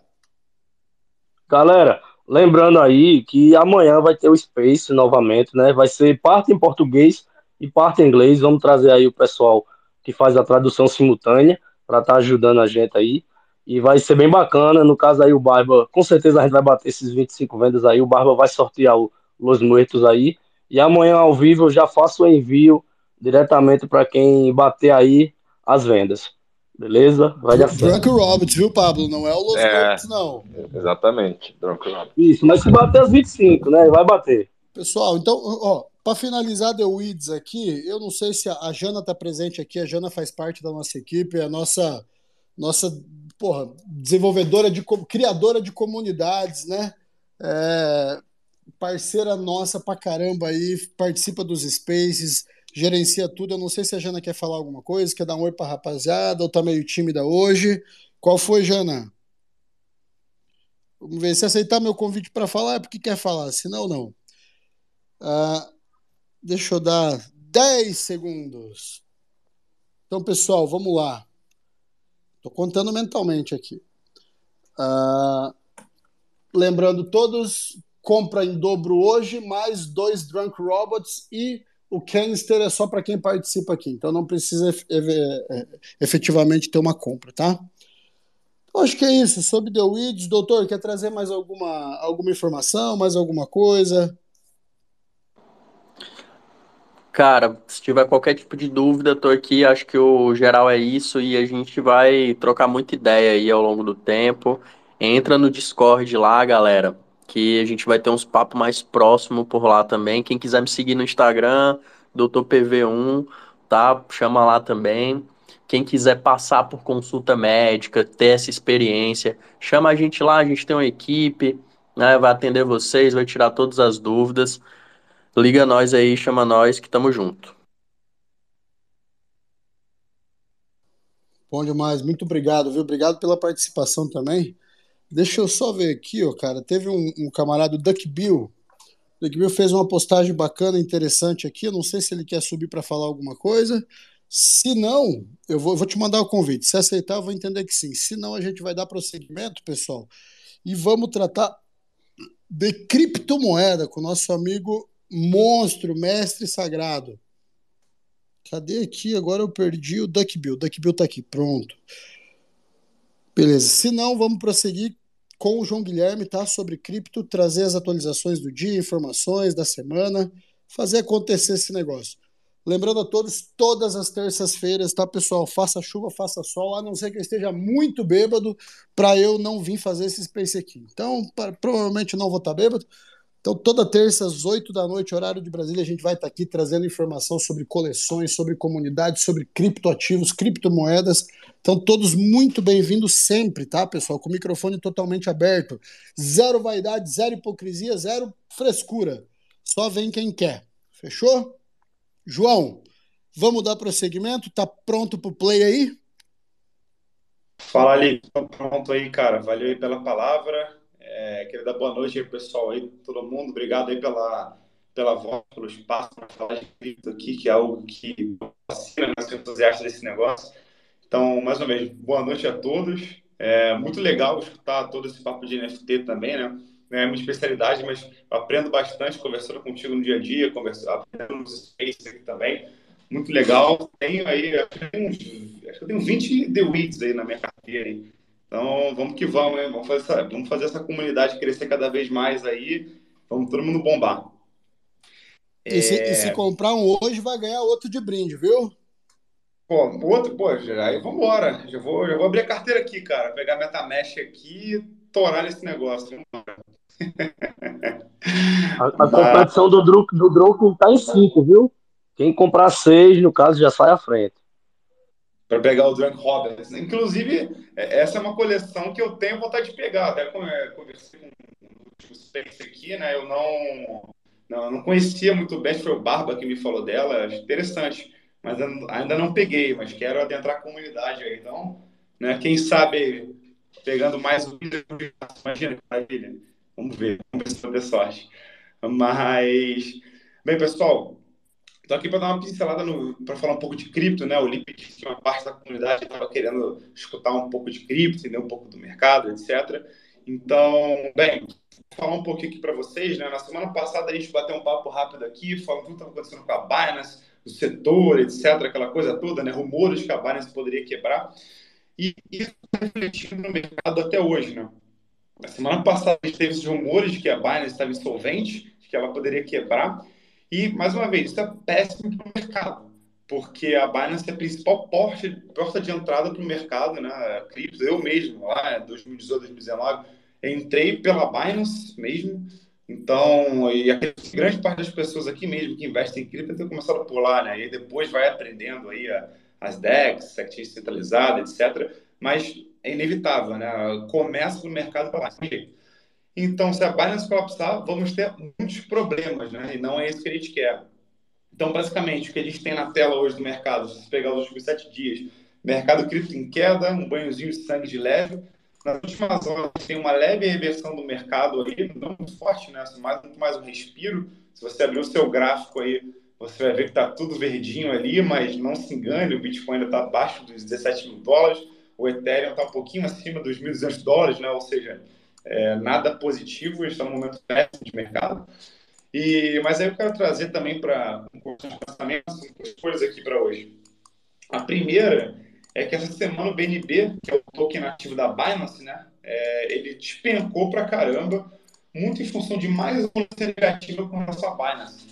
A, a The Mazers Group, que é uma empresa de auditoria, né, auditoria de Proof of Reserves, ela, ela estava no processo de fazer auditoria das reservas da Binance, da KuCoin, da Crypto.com. E os caras simplesmente saíram do mercado, fecharam as portas e sumiram. Ou seja, tem alguma coisa errada aí, né? É, o mercado tem especulado de que a Binance etc. acabaram pagando propina para os caras, para os caras não falarem os que tem dentro da, das empresas centralizadas, né, dessas exchanges ela, ela simplesmente sumiu do mercado, falou que ia deixar de, de, de operar no segmento cripto, e isso é péssimo e tem corroborando aí para a queda do mercado hoje, né? Então, mais uma vez, né, eu acho que como entusiasta cripto aqui, produtor de conteúdo, é, sempre tenho que falar para vocês, criptoativos não deixar na sempre coloque numa MetaMask e numa cold wallet se você tiver, né? Como por exemplo uma Ledger ou uma Trezor. Aquela máxima de mercado, not your keys, not your coins. Então, gente, sempre coloque seus criptoativos em sua própria custódia. E o outro ponto que eu quero trazer para vocês, é, estou falando de coisa ruim, né? É, então, Lipe, quer falar aí? Cara, só, só, só para a gente não perder o fio da meada aí, eu li uma notícia, eu recebo diariamente aí as, as edições diárias de atualização cripto, né? Eu vi uma notícia que a Mazars, que era a empresa responsável pela auditoria das provas de reserva da Binance, da Binance, da Crypto.com e da KuCoin, ela anunciou que ia pausar temporariamente esse trabalho em relação a cripto. Uh, cara, isso, pô, desculpa até atrapalhar, mas para não perder o fio mesmo. Tu acha que isso pode trazer um problema, mais um descrédito para o mercado cripto ou não? Ou tu nem ouviu falar disso? Não, certamente, inclusive foi isso que eu mencionei aqui agora, foi essa empresa que eu disse, né? Que é a empresa que fazia essa auditoria de offer service tanto da Binance como da KuCoin e da Crypto.com. Eles falaram que eu deixar de operar, mas na verdade a última notícia que eu li falou que simplesmente estavam fechando as portas e não iam mais operar com cripto. Leva à tona, né? Especula-se de que essas grandes exchanges centralizadas que têm muito dinheiro devem ter comprado os carros e falar, olha, eu sei que eles ferradas aqui, mas ó, fica quieto, entendeu? Então, isso está criando fudge no mercado. Isso fez o token da Binance despencar nos últimos dias, né? Que é o BNB. Então, é, isso é péssimo para o mercado e, e mais, esse ciclo de bear market que está vivendo, sendo aquele ciclo onde a gente tem, tem, que aprender a fazer a nossa própria autocustódia, né? Então, eu acho que essa vai ser a grande lição marketing. Que, de fato, se, você não tem a, se as suas moedas não estão na sua carteira privada, elas não são suas, né? Not your keys, not your coins. Então, eu acho que, que tenham o seu, façam a autocustódia dos seus ativos.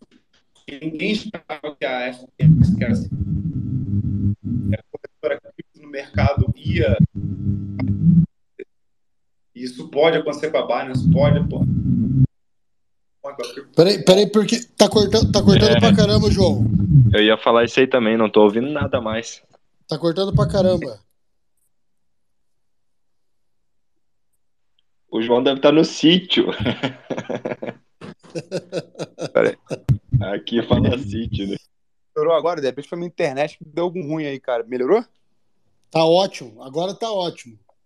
Ah, então beleza. Eu tava no meu escritório ali e o Wi-Fi deu uma falhada. Eu 4G aqui na sala. Tu tem tá que, tem que parar de colocar o Wi-Fi do vizinho. É. é, é, é verdade. Investidor no mercado cripto e Wi-Fi tá complicado, né? Só dos outros mesmo. Mas, bem, vamos lá, galera. E aí, um outro tópico que eu trouxe para vocês aí, que eu acho bem interessante, né? Porque só tô falando de coisa ruim, então vamos falar de coisa boa. É, a minha principal forma de fazer análise do mercado é através das análises on-chain. Eu não sou um cara muito grafista, eu não olho muito para os gráficos, parte de suporte, resistência, etc. Eu acho que a melhor forma de você trabalhar e mexer com cripto são com as informações que o blockchain do Bitcoin e do Ethereum nos fornecem, né? Então, eu botei no chat aí, não sei se vocês podem abrir comigo ali no, no, no chat, eu coloquei três gráficos ali interessantes que eles dizem é, como é que está o comportamento das carteiras saldos em Bitcoin, né? Então, ô, três gráficos ô, João, só, só, só um pouquinho para mim ainda está travando bastante, não sei se para todo mundo aí. E, ô Lipe, não dá de jogar ali em cima ali pra todo mundo ver? Cara, se alguém souber, pelo amor de Deus, me ajude. Não faço a menor ideia como faz, Barba, para pinar algum tweet aqui, alguma informação. Beleza. Mas tá travando Gente, aí, galera. se alguém souber como faz isso, se alguém souber, entra aqui e me, me informa, por favor. Agora melhorou, João. Acho que agora foi. Mete bala aí. Tomara que, que permaneça bem agora. Vamos lá. Basicamente, né, bem, se conseguir pinar aí o, tu, o tweet, acho que melhor, mas acho que também não tem muita dificuldade, né, que são os últimos três ali, os, é, os últimos, deixa eu abrir aqui, é, os últimos três tweets ali são os meus, no chat. Então, vamos lá, tem três gráficos ali diferentes, né, aonde ele interpreta, na verdade, o que está acontecendo com as carteiras que tem saldo em Bitcoin, né. Então, eu coloquei três carteiras ali. A primeira é o, o balanço, né, do que o que está acontecendo com as carteiras que tem um Bitcoin ou mais, o segundo tem 10 Bitcoins ou mais, e o terceiro é que tem 100 Bitcoins ou mais. O interessante de olhar esse gráfico é que você percebe, né, só para contextualizar, as linhas pretas, a linha preta ali, na verdade, é o preço do Bitcoin, e a linha amarela é o acúmulo dos Bitcoins. E a gente começa a perceber nitidamente que esse investidor que tem muitos bitcoins na carteira, que tem esse investidor de longo prazo, ele está aproveitando essa queda agora para acumular bastante. Então, se você olhar ali, ó, nesse final de 2022, você vê que a linha amarela, nos três gráficos, ela está muito forte.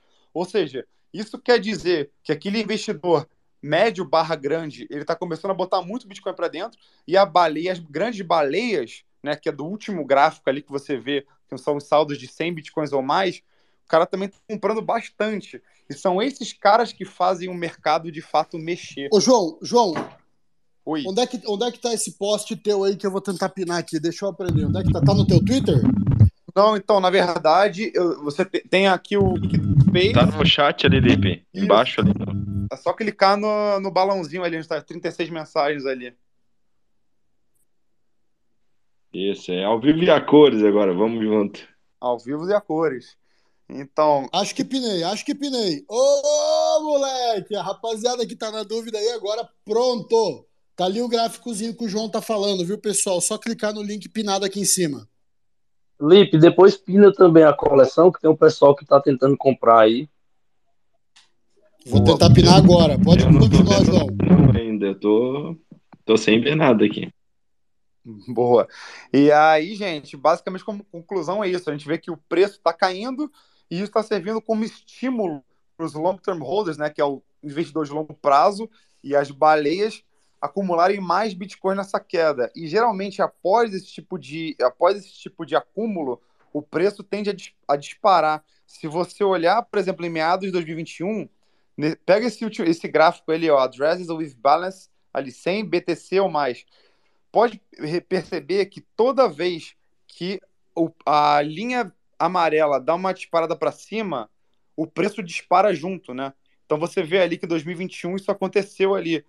Ou seja, existe uma boa possibilidade de ter um rally de alta no mercado cripto aí nos próximos meses, né? Se os investidores de longo prazo e baleia continuar comprando Bitcoin, a gente tende a ter uma disparada no preço do Bitcoin, óbvio, não a valor de all-time high, mas a gente deve ter aí uma disparada, uma subida aí pelo menos até a casa de 25 mil dólares, e depois uma as altcoins parando também, tá? E aí, óbvio, que para continuar alta, a gente vai ter que contar com a colaboração no cenário macroeconômico que segue péssimo, né? Alta de juros do Fed, etc. Mas, bem, eu trouxe tanta coisa ruim, resolvi trazer uma coisa boa para vocês. É algo que nesse curto prazo aí pode trazer o preço do Bitcoin para o alto e, consequentemente, trazer o preço do Ethereum e das altcoins juntos, tá? Não, não, não. Então, peraí, peraí, peraí, peraí, vamos lá, vamos por partes, porque eu não gosto de ficar tão animado. Quer dizer que, de acordo com os dados on-chain, a gente tem uma possibilidade de, nesse começo de ano aí, começar um, uma bull run, nem que seja pequena, claro que não vai atingir o, o all-time high, né? Inclusive, na minha opinião, isso vai acontecer só a partir de 2024, 2025. Mas então pode ser que a gente tenha um, uma bull run aí então, não diria uma bull run, eu diria um rally de bear market, né? Onde a gente tem aquele suspiro que o mercado dá uma porrada para o alto, mas aí depois a gente volta ali para aquela máxima de mercado urso ali, mercado desanimado, etc. Isso é o que me parece. Não, pô, bom demais. Pessoal que, ó, inclusive, pessoal, analisa isso, sente hoje. Estamos falando aqui 20 de dezembro de 2022, João Guilherme está trazendo a informação. Se acontecer, ele vai ganhar credibilidade, viu? Aí o nosso Space vai ser, vai ser totalmente profissional. é, então, mas isso, na verdade, eu sempre me fundamentei nessa base de, de análise, né, através de análise on-chain, não gráfica. É, porque, de fato, né, o que dá o gás desse mercado é o comportamento do investidor de longo prazo e o cara que está com muito Bitcoin em concentração. Se esse cara despejar isso tudo no mercado, pode ter certeza que o preço vai lá para baixo. Só que se esse cara está comprando mais e ele de fato foi investidor de longo prazo, ele segurar esses ativos, o piso ali, né, o suporte do preço vai ficar mais alto, cada vez mais alto. Então o preço tende a subir. Então, bem, óbvio que isso é o dado on-chain de hoje. Mas, por exemplo, se acontecer alguma coisa amanhã que fizesse investidores é, despejarem, aí obviamente essa tese vai ser refutada. Mas a tendência é que não. Até porque esse cara que tem 100 bitcoins ou mais, provavelmente ele tem informações privilegiadas que eu, você e todos aqui não temos, né? Então esse cara sabe o que ele está fazendo. Então, de fato, eu acredito aí num mini rally de alta nos próximos meses aí. A gente pode ver o Bitcoin tendo uma. botar ali a cabecinha para fora d'água e depois volta com a cabeça para dentro d'água de novo. Tá, mas e, e sendo abusado, sendo uh, o cara que vai trazer a discussão me dá o valor. Tu coloca um valor aí, o que, que o Bitcoin pode bater nesse, nesse eventual ralizinho de bull market que vai ter? Olha, eu acho que ele dando uma pancadinha ali, em termos percentuais, em valores nominais não é muita coisa, porque está em valores baixos, né? É, tá ali no, na casa dos 16, 7 mil dólares. Mas eu diria que ele consegue bater uns 25 mil dólares sim, nos próximos três meses. Eita caralho, coisa boa, hein? Coisa boa. O pessoal que faz trade aí, inclusive eu, vou estar preparado para isso. É, um dia eu ainda vou trazer a forma de análise que eu tenho. Eu acho, eu acho muito bom essa análise on-chain aí, que ela traz uma versão mais global e generalizada, né? Agora eu faço uma. O Barba tá dando uma interferência terrível. Só queria falar que o nós temos mais um especialista que está aí também como orador, né? Se ele quiser falar, o Diegão aí, fica à vontade também, né? Sem dúvida, inclusive para questionar e trocar essa, esse tipo de informação. Eu acho que o Diego tá tentando comprar um bocado de. Ele ficou curioso, viu? Ele tá querendo comprar, tá querendo ganhar. tá querendo comprar umas NFT, né? É, ele tava, tava falando aqui, a mim que tava preparando a bala. E eu preparo, viu, Barba, que tá começando a movimentar, tá tendo mais vendas aí, viu? Eita, coisa boa! Então, pessoal, assim, eu, eu faço uma análise, eu, João, é, e quando eu faço análise, é uma análise de sentimento do mercado, que é o, o que eu sou formado, inclusive, é, é uma análise mais precisa a curto prazo, entendeu? Eu faço uma análise do que provavelmente vai acontecer nas próximas horas e no próximo dia. Eu não avalio tão longe, justamente pelo fato de fazer trade, né? Eu faço às vezes day trade, às vezes swing trade, então depende muito. Uh, mas eu fico feliz, cara, com essa visão otimista, principalmente das análises on-chain, né? Porque o on-chain não mente, né? É a verdade dos factos ali.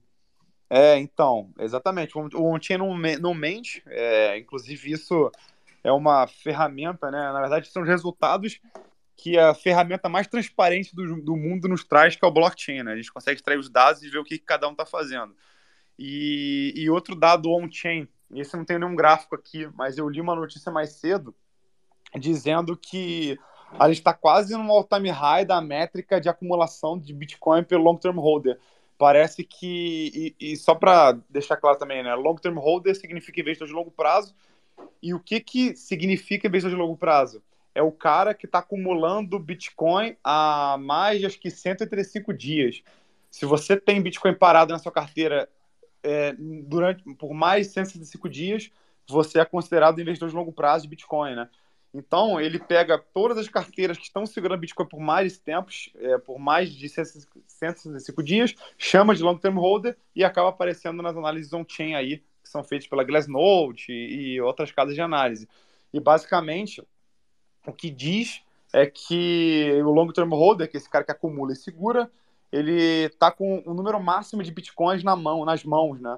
De todos, é, acho que são 19 milhões e pancada, é, desses 19 milhões, a maior parte, acho que são 60%, estão na mão de investidores de longo prazo. Isso significa o quê? Que esses caras não vendem, são os famosos mãos diamantes, e isso tende a trazer um sentimento de escassez no mercado, né? O que vai acontecer? Vai ter demanda por Bitcoin, gente querendo comprar, mas não vai ter oferta, porque os investidores de longo prazo não vendem, que é o meu caso também. Eu não vendo Bitcoin, eu só compro. Então, o que, que vai acontecer? Você tem muita gente querendo comprar, pouca gente querendo vender, o preço sobe, né? Isso é a macroeconomia na veia. Então, é outra métrica que está apontando para cima. É, não necessariamente é, isso vai acontecer amanhã, ou depois de amanhã, ou mês que vem. Mas se a gente tiver essa métrica é, sendo atualizada mês pós mês, a tendência é que tem umas exploda o preço aí no, no médio e longo prazo. Cara, eu, eu acho ótimo isso daí. É bom a gente ter essa, essa informação e essa visão nesse período terrível. Veja bem, e se alguém discorda de mim, por favor, suba ao púlpito e fale. Mas a gente está sangrando há muito tempo, e lógico, era uma sangria que era esperada, baseada tecnicamente nos movimentos passados é, que são ligados diretamente ao halving do Bitcoin, né? Só que no meu entendimento hoje, Uh, e, e, João, fique à vontade para discordar, tá? Mas no meu entendimento hoje o halving ele tem um efeito menor no preço uh, do ativo do que tinha antigamente. Isso em razão do, do volume, do tamanho da recompensa que os mineradores vão receber, que vai reduzindo a cada ano, né? Só que mesmo assim a gente passa por um mercado terrível, isso eu digo no macroeconômico, terrível, terrível, terrível da pior forma possível. Né? E ainda assim, Bitcoin se mantendo, Bitcoin batendo métricas aí é, interessantíssimas para gente que é investidor desse tipo de ativo, né? Só que, cara, tem uma situação que me intriga. É, essa, essa situação de insolvência de corretoras, uh, de, de, de, Porra, agora, o que a gente comentou agora há pouco, a própria. Uh, como é que é? Mas, Mazars, né? Que era a empresa de auditoria fugindo isso não te preocupa nem um pouco? Isso deixa você tranquilo para eventualmente acumular ou para estar tá comprando nesse mesmo momento? Ou, ou, isso te preocupa um pouco e não te limita, te limita um pouco no que tange a investimento em criptoativos?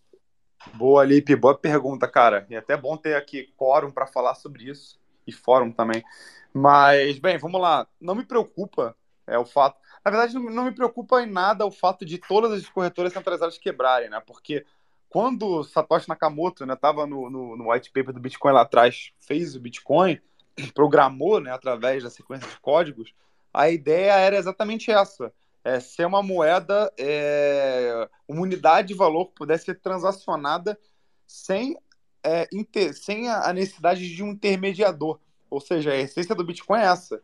É, foi criada aí a Binance, etc., e demais corretoras se aproveitaram de uma, de uma unidade de valor, que no caso é o Bitcoin e todos os demais criptoativos, para ganhar dinheiro em cima disso. Né? Óbvio que eles trazem um serviço para a sociedade, facilitam a entrada no mercado, etc., traz mais credibilidade, mais segurança. Mas cripto, em sua essência, não necessita disso.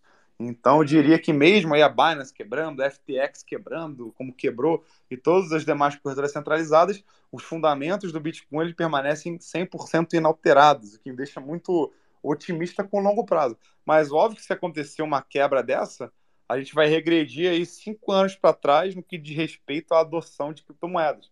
A gente demorou anos falando sobre criptomoedas, a gente demorou anos ensinando as pessoas os conceitos, etc. Então, quando um cara vem, então uma pancada dessa perde dinheiro, ele vai demorar pelo menos mais 10 anos para querer entrar nesse mercado de novo. Então, acho que o problema é muito mais falta de confiança do investidor do que o próprio fundamento de cripto que permanece inalterado. Bom demais, bom demais, é excelente. Eu, e eu concordo, viu? Concordo isso. Apesar de que se uma eventual uma eventual quebra de uma Binance, que é a maior corretora disparado, né, coisa de 10x mais mais movimentada que a segunda colocada, se uma quebra de uma Binance por insolvência ou falta de dinheiro para pagar saques, eu acho que seria terrível realmente, né? Você fala, você, eu gosto do dado que você dá cinco anos de atraso, né? Só que, cara, é um negócio que não dá nem para calcular, né? Pois é, não dá nem para calcular. E outra coisa também que eu tenho percebido é essa fragilidade das exchanges que a gente tem visto aí, de insolvência, etc isso está sendo um prato cheio para as empresas de regulação, né? tanto norte-americana como aqui no Brasil. Os caras querem começar a regular o mercado cripto, óbvio, né? para cobrar imposto, para pegar mais dinheiro em cima. Porque, na verdade, esse mercado não precisa ser regulado, ele é autorregulado. autorregulado. Só que, basicamente, o governo vai falar o seguinte: Ô, João, fala sério, cara, esse negócio de cripto é muito perigoso. Ó, vem cá, deixa eu, deixa eu cuidar disso para você. Mas espera aí, agora, ó, me passa aqui 27,5% dos seus ganhos. É basicamente isso que eles vão fazer, né? É, o parasita estatal, né? A gente não precisa disso. Mas é aquela máxima do Estado, né? A gente vai ter que se curvar isso para não ser preso no futuro. Então, é um caminho sem volta. Por isso que eu, inclusive, digo para as pessoas, cara, aproveita para comprar Bitcoin agora e deixar na sua cor do wallet porque ano, a partir de 2024, dentro do Brasil, que até o projeto de lei que foi aprovado na. Acho que foi no Congresso, mas vai para o Senado agora. É, seus bitcoins vão ser todos 100% vigiados a partir de 2024, né? O governo vai saber o que, que você fez, o que, que você faz, onde é que está, etc. Então, se você quer algum tipo de reserva de valor sem o dedo do governo, aproveite para comprar Bitcoin agora. É isso que eu recomendo. É, eu, eu não vou aprofundar nesse assunto agora, mas a gente pode trazer na terça que vem Uh, mas, assim, a questão de, de regulamentação né, do Estado, isso não traria mais confiança ou tranquilidade para que as pessoas que ainda não estão inseridas né, nesse, nesse, nesse mundo do, do, do criptomercado, será que não seria um, um voto de confiança para que elas passassem a, a entrar? Com certeza, com certeza seria. Mas é aquilo que eu digo, né? Você praticamente agride os conceitos do Bitcoin fazendo isso. Porque ele foi criado exatamente para isso para não ser é, controlado, né? Tanto que Satoshi Nakamoto criou o Bitcoin é, logo após aquela crise do subprime lá em 2008, aonde teve a crise das hipotecas e a IG e todas as seguradoras, empresas norte-americanas, bancões quebraram, né? É, porque estavam operando alavancado. Então ele criou exatamente para isso, para ser um mercado não regulado. E mas de fato, a partir do momento que você traz regulação, você traz capital institucional onde grandes empresas, o investidor de bolsa de valores brasileiro, ele se sente mais confortável em botar o dinheiro dele nesse negócio, porque tem um santo protetor chamado Estado que está ali protegendo ele se ele tomar um calote ou não. Né? Só que para a essência cripto, isso é péssimo, né? E aí vai daquela, né? Você quer estar tá preocupado com a essência cripto ou ganhar dinheiro, né? Eu acho que tem que ter um pouco de cada um. Cara, é exatamente o que eu ia dizer. É, é, o teu objetivo. No final das contas, é o teu objetivo. Você quer ganhar dinheiro, você quer ser um, um anarcocapitalista, né? Cada um com seu objetivo, desde que funcione, né? Para pro Daniel Fraga funcionou, né, cara? Acredito que sim. É. Acredito que ele tá com uns bilhões de dólares aí, né? Pô, comprando, comprando Bitcoin a 13, 12, 11 dólares, né? Foi, exatamente. Ele chegou a comprar Bitcoin abaixo de 50 reais, cara. Gente, para quem. Se tem alguém novo aqui, eu acredito que não, rodeando aqui para baixo. Mas, pelo amor de Deus, o Bitcoin hoje que está 16.700 dólares aí foi comprado a 10, 12, 13 dólares. Isso é um absurdo. Pois é. Não, e detalhe, se o cara for esperto, ele vendeu lá próximo do all-time high. Não precisa nem acertar na música, não precisa ser 69 mil dólares. Mas se o cara vendeu a 60 mil dólares, a 50, pô, já é muito dinheiro, meu Deus. Não, cara, tá louco. Se eu que tô, tô no mercado cripto aí há dois anos e pouquinho já, já saberia o momento de vender, imagina esse cara que desde 2009, 10, 11, 12 aí já tá no mercado cripto, ele sabe muito mais que a gente, né? Ah, com certeza. E até antes de dar a palavra para o Barba aí, só para contextualizar para quem está boiando aí, quando eu falei do, do Daniel Fraga, mas basicamente, eu vou até fazer um reel sobre isso e botar lá no meu Instagram, né? Eu tenho, faço bastante conteúdo. Mas basicamente, Daniel Fraga, ele tinha um canal, tem um canal no YouTube, é, onde ele explanava esquemas de corrupção, era entusiasta de Bitcoin e, e ensinava a sonegar imposto através de Bitcoin, ensinava as pessoas a não pagar a alíquota de CPMF. E, e ele era um cara meio que anarcocapitalista, liberalzão, falava mal do Estado, chamava os políticos de parasita. E numa dessa, ele chamou aquela deputada estadual, se não me engano, aqui do Rio, a Cidinha Campos, de parasita, e ela entrou na justiça contra ele.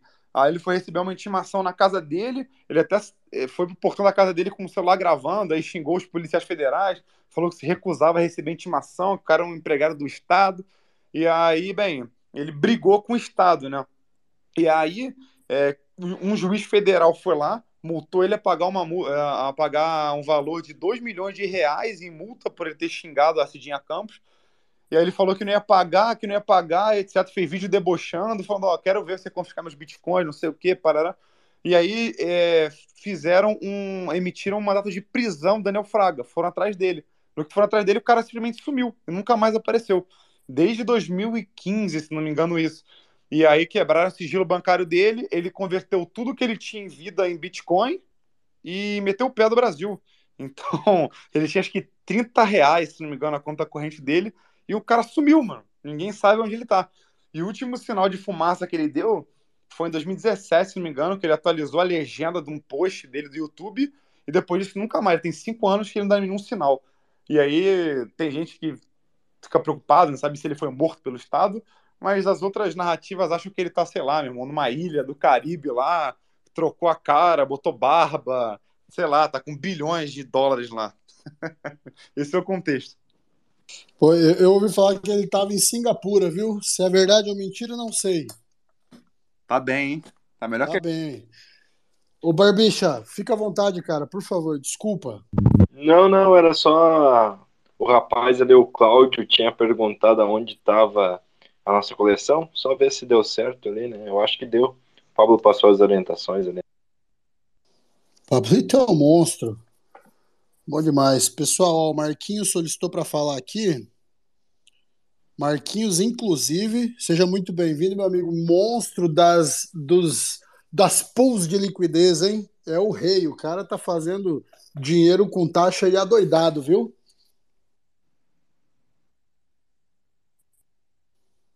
Ou não quer falar? Eu vou, tra eu vou trazer o Space depois, só falando de pools de liquidez e pools de NFTs também.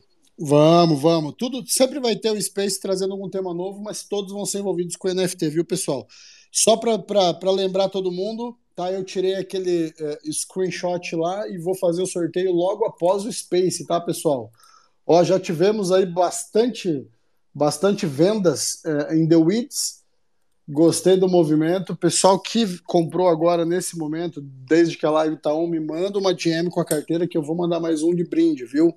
E a princípio, o nosso amigo Deig aqui tá tá levando um Drunk Robots do Pablo, viu? Se tiver 25 vendas, a gente vai dar dois Drunk Robots, além do sorteio do canister hoje.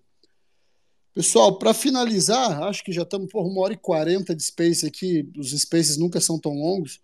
Uh, alguém tem alguma dúvida, alguma discordância, alguém quer trazer alguma informação, qualquer coisa aí, fique à vontade, peça o microfone que a gente vai liberar. Opa! E aí, gente? Fala, Marquinhos! Eu cheguei atrasado, porque eu tô pagiando a veinha hoje, então não... qualquer coisa se eu desligar também, que às vezes eu tive que socorrer, mas boa noite para todo mundo. peguei só o finalzinho, peguei o João falando, então assim, às vezes eu posso até falar uma coisa que os outros já falaram, mas em relação à NFT, não sei se vocês viram que a Yuga Labs ela contratou um CEO específico para ficar tomando conta do, do metaverso, né?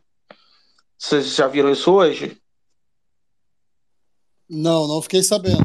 então, achei, eu achei muito interessante, porque assim, o metaverso deles é. A gente espera a melhor coisa do mundo, né? Mas até então ele tá obscuro, né? Enquanto os outros estão tendo demo, o deles tem, mas não é aquela coisa tão funcional igual os outros, né? Eu achei muito interessante. Eu vou pegar a, a notícia e já, já, já te passo mais concreto aí, Marquinhos. Eu tenho aqui ela aí só um pouquinho. E outra coisa também em relação a, a Binance, que ela comprou a Voyager, né? Vocês acredito que todo mundo viu isso também. Eu acho que foi uma coisa boa, até para mostrar para o mercado, né? Porque diferente da FTX, que tinha o rabo preso, a FTX devia para para eu não lembro o nome da, da, empresa e ela comprou. Agora a Binance não, ela não deve, ela comprou para ter acesso aos clientes, ainda vai ajudar a pagar alguns que, que estavam que a empresa estava devendo. Então eu achei uma parte boa em meio a tudo isso. Não sei se é um teatro, mas um bilhão para uma empresa que estava insolvente, eu acho que foi uma coisa boa para o mercado. Eu acho que vale. João, quer comentar alguma coisa aí? Então, achei uma coisa boa também, só que o que me preocupa é o fato de auditoria na Binance, né? Então, eu, eu, em relação às auditorias, eu vi muita gente falar dessas empresas que assim, ah, vou fazer auditoria, vou fazer auditoria. Uma coisa é você pegar um banco, uma coisa é você pegar uma empresa, uma coisa é você pegar cripto. Nem todo mundo sabe o que é cripto, né? Para você estar tá fazendo uma coisa então, é o que eles falam. Às vezes ca... os caras não estão preparados para fazer uma coisa na cripto, ah, vou fazer. Na hora que vê, não sabe fazer. Eu acho que, assim, pode, posso estar falando besteira, mas muita gente falou isso. Que a empresa pode não estar preparada para estar tá fazendo isso em cripto. É, mas teoricamente era para ser uma auditoria especializada em cripto. Não adianta você chegar a pegar uma Big Four aqui do mercado tradicional e querer pô, botar para auditar Binance, né? O cara é o que você falou. O cara não vai entender nada. Então, exatamente. E aí, quem que, quem é que garante mercado, que o cara. Né? Quem garante que os caras são. Tem a competência para fazer? Esse que é o problema. Aí a gente fica mais no escuro ainda, né? Então, mas eu acho que essa é a narrativa exatamente que a Binance quer passar, né? Eu acho que no final do dia a Binance vai querer ela mesma auditar os seus próprios Proof of Reserves. E aí fica complicado, né? Imagina a Binance auditando a própria. Pô, a... Não, não, não esquece, esquece, esquece. Aí não, Aí não dá. É. Então, Você pôr o lobo mal pra tomar conta dos porquinhos, não dá, né?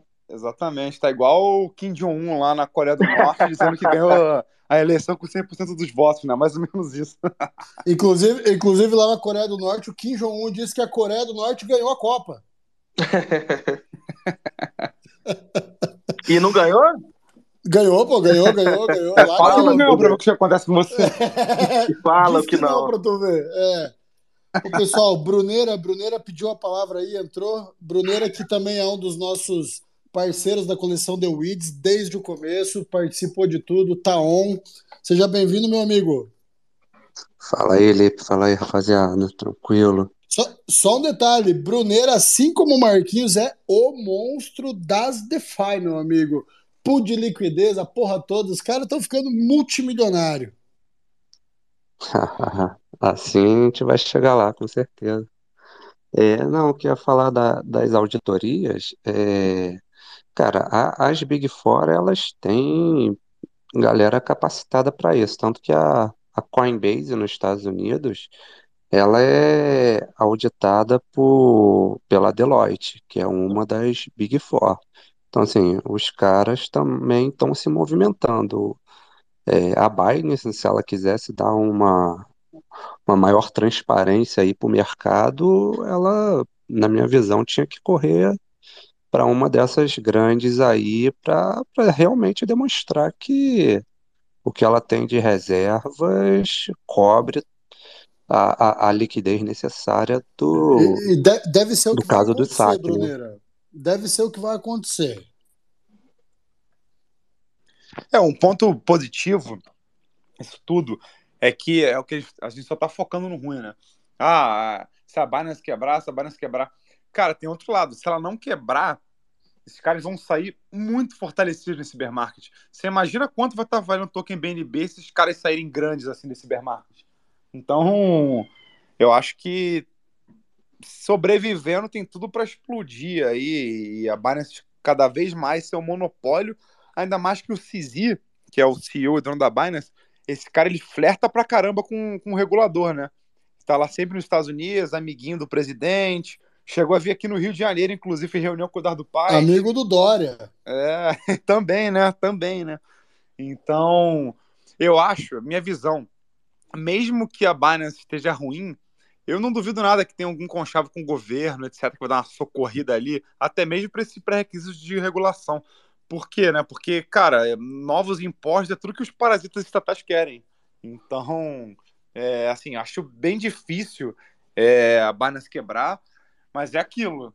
Tá, cabe a minha, minha como missão minha aqui, como entusiasta do mercado, tem um, tem um grupo lá com o meu pessoal também que, que eu mando relatórios diários, etc. Então cabe a mim falar para o pessoal, gente, not your keys, not your coins, tira o dinheiro da Binance. Porque se quebrar, tá todo mundo resguardado, né? É, as pessoas que estão colocando o dinheiro na Binance, elas sabem do risco. É pequeno, é pequeno, mas existe. Então é isso que eu passo pro pessoal. E se não quebrar, porque eu, eu acredito que pelo menos metade do mercado espera uma quebra, viu? Quando vem notícia ruim, o pessoal desanima. Agora, se não quebrar, pode ser excelente para o mercado cripto. Entendeu? Excelente. É, eu não gosto de ter essa centralização na mão do CZ, entendeu? Ter 90% do mercado cripto na mão dele. É, a possibilidade de poder manipular o mercado é, tanto para cima quanto para baixo, eventualmente, né? Eu não gosto. Mas antes disso, eu eu, eu gosto menos ainda se o negócio quebrar, entendeu? Porque o meu plano de aposentadoria vai adiar alguns anos e eu vou ficar muito triste com isso. É, mas eu acho que eu acho que não quebra. Eu vou te falar que eu acho que a Binance não, não quebra, não, assim, sentimento mesmo. Até porque, assim, o que foi sacado da Binance recentemente foi mais do que fez a FTX quebrar, né? Então, assim, acho que a, ah, o, o, CZ tem seus problemas lá, falta de transparência, isso tudo, mas é, cara, a Binance é, é bem tem demonstrado aí ser bem robusta. Lógico que não põe mão no fogo por, por nenhuma corretora dessas aí, né?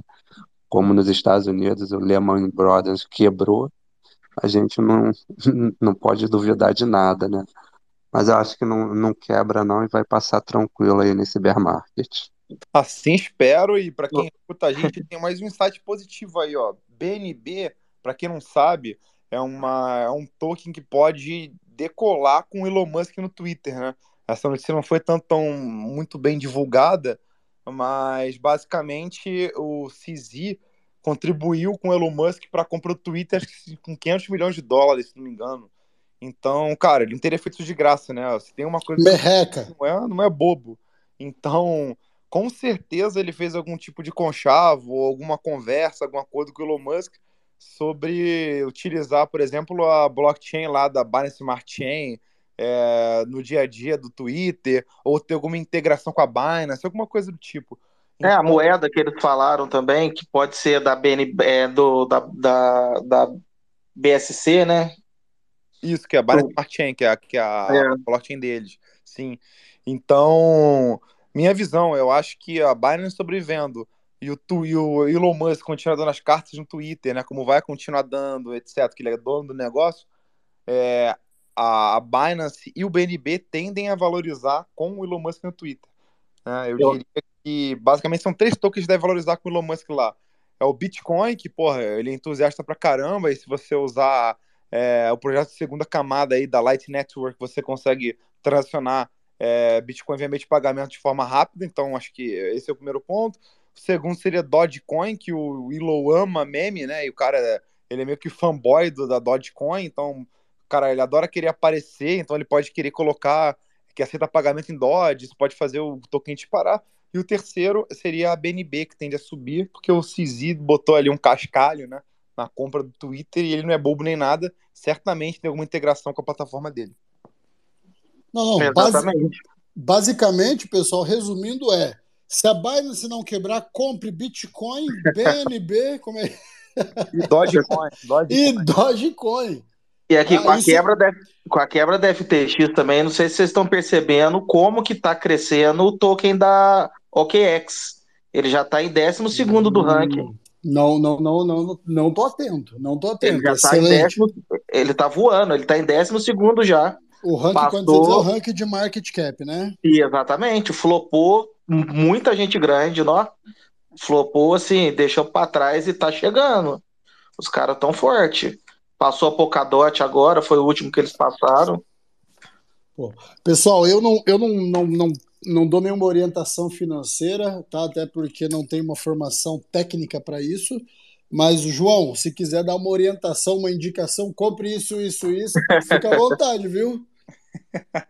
Beleza, assim, é, na verdade, o que eu oriento para a galera que, que tá lá no meu grupo, é, nesses últimos meses todos, e que foi muito bem sucedido, é o seguinte, né? Eu tenho indicado, na verdade, só cinco tokens, é, dois deles são blue chips. Eu falo para você, para eles comprarem Bitcoin Ether semanalmente ou mensalmente, dependendo do preço, né? Fazer estratégia de DCA, que seria o Dollar Cost Averaging, que é, é, a melhor estratégia possível, é muito melhor do que fazer trade. Se você pega, por exemplo, é, três anos consecutivos e você compra Bitcoin mensalmente, a estatística diz que você tem 95% de chance de estar no lucro. É, ou seja, é como você jogar 12 partidas de futebol e ganhar 10, né? Então, isso é ótimo. Isso você pegando todo o período do Bitcoin, 2008 para cá, queda, alta, etc., tudo que aconteceu. Ignora isso, pega qualquer espaço de tempo, compra Bitcoin mensalmente durante três anos, você vai estar no lucro, em 95% das chances. Então, esse já é o primeiro ponto. Então, a Bitcoin Ether, para mim, você tem que comprar sempre, independente do preço, fazer estas DCA. E, e, a, e a outra narrativa que, cara, essa eu acertei na mosca mesmo e fiquei bem contente, que foi a estratégia da nova narrativa de Real Yield, né? Que é basicamente onde os holders eles participam dos ganhos das corretoras. Então, tem três criptoativos que eles se que eles beneficiam os holders, que no caso é a GMX, a GNS e a Buffer. Foram os únicos outros três altcoins que a gente para a galera e todos eles estão no positivo, sendo que tem uma, se você pega o ranking da das criptomoedas, né, das criptomoedas que estão no, no, no lucro nos últimos 12 meses, é, só tem nove no lucro, sendo que dessas nove, duas estão nessa lista que é a GMX e a GNS. Então, foi bem positivo. É, não sei agora se é um bom momento de entrada para esse, esse, esses ativos, já que o pessoal fez bastante dinheiro. Eu falei para da mesma forma que foi comprando aos poucos, para ir vendendo aos poucos, né? Para ir botando lucro dinheiro no bolso. Então, não sei, indicaria você entrar agora, mas se quiser analisar, dar uma olhada, ver se o token caiu, talvez valha a pena. GMX, GNS e Buffer. Pessoal, porra, só para agradecer mais uma vez, a gente está chegando em duas horas de Space e ainda tem 27 pessoas online aqui. É, é, para gente que está começando a construir, que está formando esse tipo de, de, de, negócio que são os Spaces, é, é fenomenal. Eu quero agradecer um por um dos que estão aqui, viu, pessoal? Um por um, individualmente. Muito obrigado por estar presente até agora, tá? Lindo de ver. Uh, eu vou trazer aqui, ó, gente, tá perto de encerrar. Vamos, vamos tentar encerrar às nove, ô João. Eu sei que você tem compromisso também, mas eu vou trazer uma visão minha muito rápida. Tá? Você passou algumas, uh, uh, algumas, algumas criptomoedas que você passa para o grupo que te segue, mas a minha visão hoje, e eu não sou maximalista nem de Bitcoin, nem de Ethereum, nem nada. Eu faço trade, tá? Você citou aí que a maioria dos trades perde dinheiro e realmente perde mesmo, né? E é aí que entra a minha análise de sentimento, que é onde eu vejo uh, onde a maioria está jogando para jogar o contrário e não, não fazer parte dessa estatística negativa. Né? E tem funcionado desde o ano de 2020 para mim. É, mas, cara, você não pensa que. Eu não sei, eu fico com medo, porque eu vejo o open interest, né? É, é, o, o, o, interesse aberto sobre, principalmente sobre o Bitcoin, que é a moedinha da praia, a maior, a maior mais valorizada. Eu vejo que mesmo do bull market, no, no, na pior das hipóteses, o, Bitcoin, o, o open interest do Bitcoin está subindo disparado, ele está uma loucura. Ou seja, mesmo com o mercado em crise, mesmo com o mercado em queda, mesmo desgraçado, uh, uh, as pessoas estão entrando e apostando em contratos futuros do Bitcoin. Né? Além disso, mais um outro ponto que eu tenho na minha cabeça é: no bull market eu não entro em shitcoin ou altcoin em nenhuma hipótese. Isso é uma, uma, uma visão minha do negócio. Né? Nenhuma hipótese eu entro em altcoin ou shitcoin no mercado uh, de baixa. E, na minha visão também, uh, contrariando a tua visão on-chain, mas isso é uma visão minha sem nenhuma análise, tá? Eu penso que o mercado deve sangrar até pelo menos final do ano que vem. Então, assim, você acha que seria ainda assim um bom negócio entrar em altcoins, tipo GMX, enfim, nesse momento, nesse, nesse ponto agora? Boa, boa pergunta. Eu não costumo indicar nenhum altcoin, bear market também, assim como você, mas eu percebi, na verdade, através da GMX. O que acontece? GMX, esse, esse mecanismo que, eu, que é chamado de Real Yield, eu até inclusive convido todos a pesquisarem sobre. Basicamente, como é que ele funciona? Quem mais ganha dinheiro no mercado cripto são as exchanges. Por que, que são as exchanges? Porque as exchanges coletam taxas dos traders que perdem dinheiro operando alavancado. Quando um cara vai lá e bota, ah, vou botar aqui 300 dólares alavancado, ele alavanca, sei lá, em 50 vezes, cai 2% o valor do ativo, ele é liquidado, ele perde aquele valor inteiro para a corretora, né? E a corretora vai ganhando esse dinheiro e vai ganhando taxas, na verdade. Não dinheiro, porque o dinheiro é para quem entrou comprado. Mas ele vai acumulando as taxas dessa transação. E aí, o que, que acontece?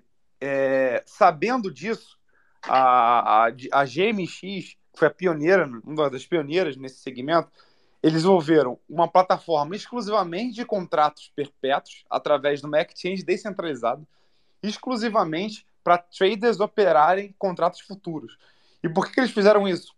A ideia deles é servir como se eles fossem um cassino que aposta contra os traders que estão operando alavancado. Então, basicamente, quando os traders estão operando alavancado perdem dinheiro, ou seja, são liquidados, a GMX ganha dinheiro. E quando os traders alavancados ganham dinheiro, a GMX vai perdendo valor. Só que, estatisticamente, dados da CVM, dizem que 95% dos traders que operam alavancado perdem dinheiro. Então, é, tendo isso em vista, independente se é bull market, se é bear market, esse token vem se valorizando.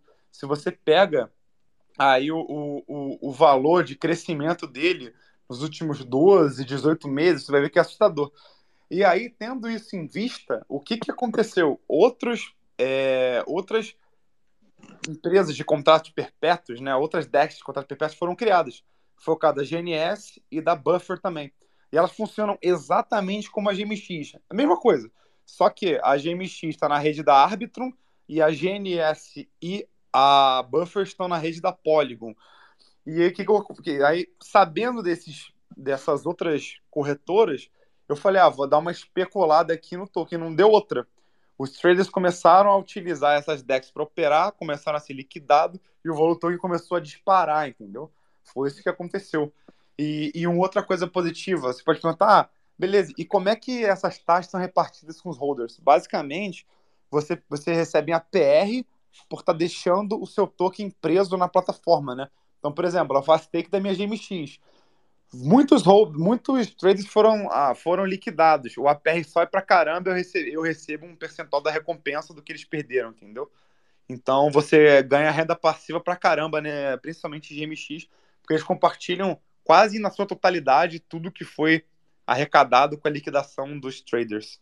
Então, eu achei muito interessante esse negócio e por isso que eu resolvi entrar nesse tipo de, de ativo no bear market. Mas é o que você fala, é, não é o momento. Eu acho que se o Bitcoin tiver um solavanco aí cair mais 15%, os altcoins caem 50%, e tem gente que não tem coração para aguentar isso, né? Então, é aquilo. É, vai com calma. É, eu acho, eu acho aí. também o Real Yield de hoje é o, é o caminho. O problema seria só a, a regulação, que eu acho que o problema tá na regulação, mas enquanto não vem, beleza. E a buffer eu não, não tinha entrado. Aí eu dei uma estudada, ela não deu um, um bug esses, esses, esse mês passado, ela até mudou de rede, não teve uma coisa assim? Mudou, mudou de rede e ela teve um bugzinho há pouco tempo, porque tem aquele mecanismo, tem dois tipos de token, né? Por exemplo, tem a GMX e a GLP seria um token nativo da, da, da GMX. Uhum. Aí a Buffer ela tinha a mesma coisa com BFE, sei lá. É, perdeu o PEG, o negócio assim, não foi? Isso, exatamente. Aí deu um bug e o valor do ativo caiu um pouco, mas tá elas por elas ali. É, e como é, um, como é um tipo de ativo que o market cap é extremamente baixo, cara. Qualquer... O cara entra manipulando, né? É, e qualquer volume que entre, vai, ser, vai subir mil por cento esse negócio, entendeu? Então, por isso que eu tô ali, botei 300 dólares ali e vambora, deixei esse Vai embora? É, exatamente, segue a vida. Não, não pode perder a oportunidade, pô. É, eu, eu tô nessa aí também, João, só que eu tô com uma estratégia um pouco diferente. Eu tô na pool, eu tenho pool de GMX com Ethereum e GNS com Matic. E os é, GMX que eu tenho recolhido de taxa, aí eu jogo lá no stake, gerando aí esse quase que esse alto compound aí e, e ganhando taxa em, em, Ethereum, né? Então, montando, montando aí a, a carteira para o bull market assim, né? Fazendo essa coleta de taxa pela, pela pool lá na Uniswap. Pô, isso é muito, então... bom. é muito bom. Tem um amigo meu que está fazendo a mesma coisa, só que eu confesso que eu não sou um cara que entendo muito de pool e também fico com medo do impermanente loss lá, né? Então, como eu não conheço muito, eu não entro de cabeça, né? Então, mas eu sei que dá dinheiro e que uma galera braba ganha dinheiro com isso, né? Que provavelmente é o seu caso. Pessoal, pessoal, quem, quem tiver interesse em saber mais sobre pool de liquidez, manda um direct ou posta aí, comenta aí que a gente vai trazer na, ou na próxima ou na outra semana uh, detalhes sobre pool de liquidez também, tá? Tamo, tamo aí para fazer acontecer. Qualquer dúvida, a gente tem uma equipe muito boa de amigos aí. Inclusive, Bruneira, muito obrigado pela presença. Eu sei que tu é brabíssimo nas pools. Uh, eu não sei se o Álvaro está aqui ainda, está aqui, estou vendo ele aqui. O, o Álvaro DeFi Crypto dá até aula sobre, sobre contratos inteligentes, de, de finanças descentralizadas. Então, pessoal, se tiver interesse, manda, posta aí no, no, na mensagenzinha que na próxima semana ou na outra a gente traz também sobre pool de liquidez. São milhares de formas de investimento que, que a gente está no momento correto para fazer para realmente mudar o padrão de vida. Tá? Então, se tiver interesse, manda aí, manda aí que a gente vai fazer acontecer. Fica à vontade, Bruneira, me desculpa interromper. Nada que isso, Felipe. É, era só essa, esse complemento aí de, de algumas estratégias. Realmente, João, tem que tomar cuidado com, com IL aí, né, em permanente loja, mas tem estratégia também para para você sair do impermanente loss ou, ou, ou montar para que esse impermanente loss não, não, não seja tão não seja grande ou, ou que dê para realmente recuperar, né? Então, alguns ranges, quando montar, né? Ah, um token subiu muito ou subiu pouco, o que que fazer. Então tem algumas estratégias. Não é nada difícil não, mas é o que você falou, tem que estudar. Tem que estudar, senão você perde dinheiro mesmo. Boa, exatamente. Assim como tudo, né? NFT assim também, cripto em si assim, pool de liquidez assim. Tudo tem que ter um conhecimento básico aí. Se não tiver, amigo, ferrou. Pô, bom demais. Porra, não sei nem o que falar. Foi lindo hoje. Hoje foi o nosso recorde de, de pessoas no Space simultaneamente. Então agradeço mais uma vez individualmente, um por um, tá? Dos que estão aqui presentes. E, pessoal, é isso aqui. O que vocês estão vendo hoje é o que a gente vai fazer toda semana. Tá? É microfone aberto, é informação, é dúvida, às vezes discorda da opinião de alguém, vem, fique à vontade, traga. Vamos, vamos crescer, vamos, vamos acrescentar um para o outro e, e, criar esse network fantástico, tá? Uh, pessoal, alguém tem mais alguma coisa para dizer aí? João, Bruneira, Marquinhos, fica à vontade, tá livre. Então, pessoal, mais uma venda aí no mercado, viu? Opa. Mais uma venda no secundário aí, já estamos com 11 vendas. Vamos, pessoal, falta só 14, então é isso? 14 para concorrer um Drunk Robots. Boa. Boa. Gente, só para agradecer, aí o pessoal aí que pô, escutou, participou, a gente trocou ideia, acho isso muito rico. Então, aprendo pra caramba também quando o pessoal contra-argumenta, traz coisas novas. Então, queria agradecer a todos. Eu também queria convidar o pessoal para quem é, tiver interesse, etc. Eu sou influenciador de criptomoedas também. É, com o Instagram novo, que eu comecei do zero, tem mais ou menos um mês. Então, para quem tiver afim de seguir, ver, eu posto conteúdos diários, faço reels, faço carrossel, etc. Pode geralmente uma comunidade que estou criando. E é, meu Instagram lá é arroba cripto com Y, João Guilherme. Quem tiver interesse, vai ser um prazer lá estar conectado com vocês. Boa, João. Obrigado. Obrigado pela participação. Terça que vem, João vai estar presente de novo. É ou não é? Sempre. Toda Sempre. Estaremos aqui no mesmo bate-horário, mesmo bate Mesmo bate-local. Pessoal, só chegar, tá? Uh, eu vou procurar fazer sempre um sorteio de alguma NFT, alguma coisa que traga uh, ah, para o pessoal que vai participar e alguma, algum rendimento financeiro, tá? Uh, eu sei que muita gente só pensa nisso, mas quem está aqui para aprender, para trocar informação também, muito obrigado, viu? De todo modo, vamos manter sempre, toda terça-feira, 20 horas, horário de Brasília, uh, o nosso Space trazendo informação sobre coleções de NFT, sobre criptomoeda. E vamos trazer informação geral, coisa que não tem Space nenhum por aí, viu? Então, todos sempre muito, muito bem-vindos, todos sempre convidados. Uh, pessoal que quer falar aí, fique à vontade, tá? Eu tô sem pressa.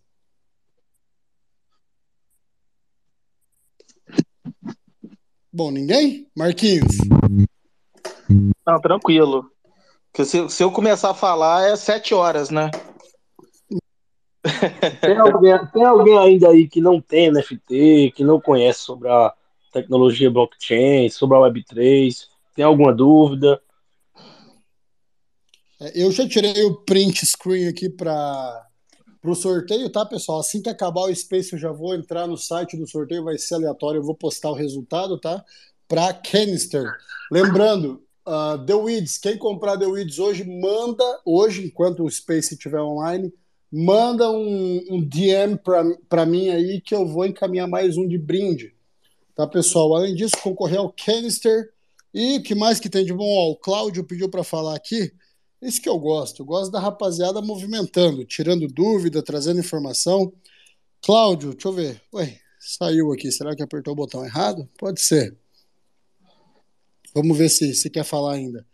Pessoal, alguém tem alguma coisa para acrescentar? Estamos com mais de duas horas de Space. Foi fenomenal hoje. Alguém alguma coisa para acrescentar, alguma informação, alguma dúvida? É a hora.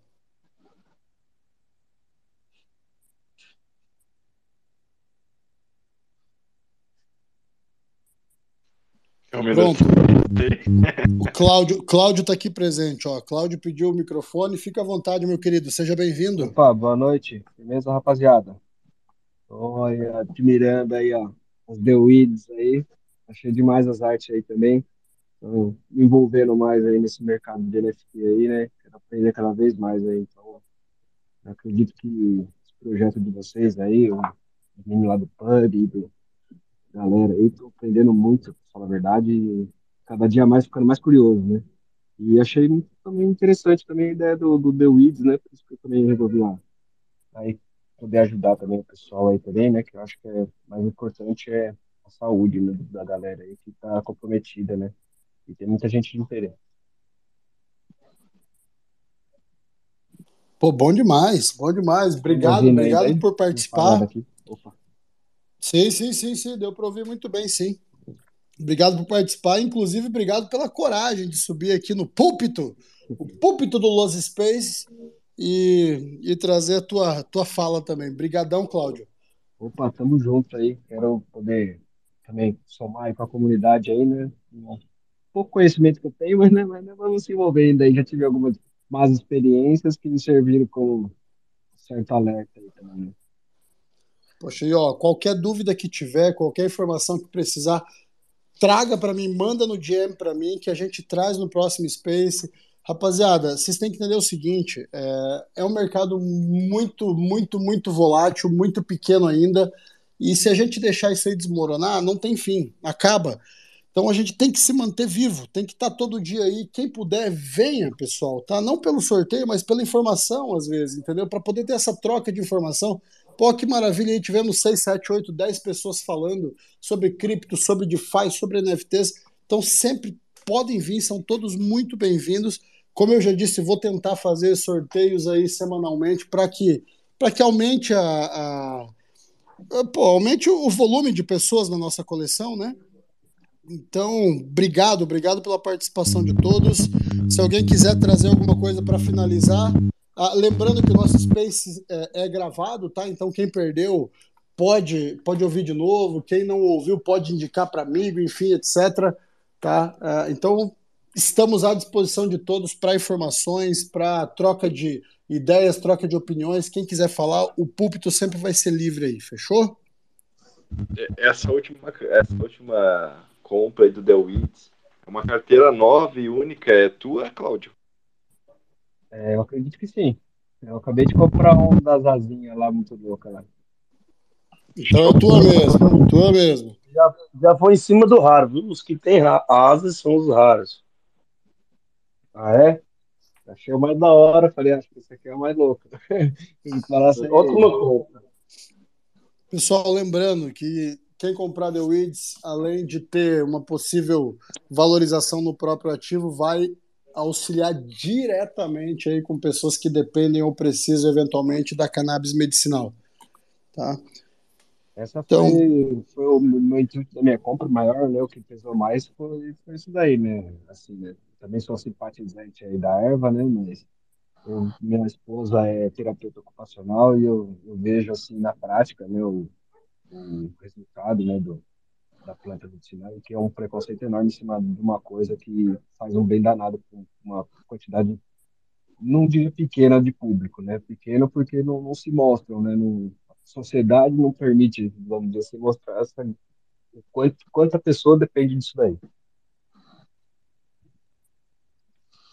Inclusive, o, Cláudio, se quiser trazer tua esposa um dia para vir falar também, para trazer a visão dela, por 100% convidado, tá? Nosso space está aberto sempre aí. Com certeza, com certeza. Vou, vou mostrar para ela, estou me envolvendo também, ela também, estou envolvendo ela aos poucos também, né? E Bom ela demais. gostado muito da, da ideia, né? E de tudo que representa também aqui, né? Como vocês já falaram aí mesmo, né? O governo vai estar querendo controlar a gente, né? Se eles criarem essa, essa moeda digital única aí no mundo inteiro, aí vai fuder todo mundo para de vez, né? Porque aí não vai ter nem para onde correr. Exatamente. O cara aperta um botão e tá todo mundo fudido. Exatamente. É um botãozinho só, né? Que, que, é. que transforma a nossa liberdade financeira da privação financeira. É bem isso aí. Pessoal, então, ó, acho que está na hora de finalizar. Se alguém tiver mais qualquer adendo ou qualquer informação para trazer aí, tá liberado. Vou esperar mais uns 10, 15 segundos. Quem pedir a palavra aí vai falar. Se não, vamos cancelar, vamos cancelar, vamos finalizar nosso nosso space de hoje. Mais uma vez agradecendo a todos que participaram. Poxa, um sucesso gigantesco, tá? A gente manteve aí 40 e poucas pessoas online simultaneamente. Deixa eu ver, tem alguém pedindo para falar? Vamos ver se é o que tô. Qual foi? Qual foi, Barba? Tem alguém pedindo para falar aqui ou não? Eu vi que tinha uma solicitação. Não, eu não tô como co-hoster hoje. Ah, tá. Então, beleza. Pessoal, se tiver alguém aí, vou esperar mais um segundinho, senão vamos finalizar. Lembrando, quem comprar um Los Muertos até o final do Space agora vai receber um de brinde, tá? E... Não é Los Muertos, não, é The Weeds. Desculpa, ô, caramba, não. olha aí, ó. Tô perdido já. Eu já ia comprar um Los Mortos aqui. não, compra não. Aliás, pode comprar também. É um investimento bom. Poxa, aqui, ó, o Álvaro Pô, 100%. Álvaro, DeFi Crypto, pedindo para falar aqui, meu querido, satisfação imensa ter você aqui com a gente. Eu que já venho conversando com o Álvaro há muito tempo aí. Uh, pô, muito bacana, é um holder grande, sempre apoiou a comunidade, inclusive ele tem a própria comunidade dele, o, o, o Discord dele, o Telegram dele, desde sempre, desde o começo, apoiando o The Weeds e postando. E... Então, pô, obrigado pela palavra, fica à vontade, meu querido.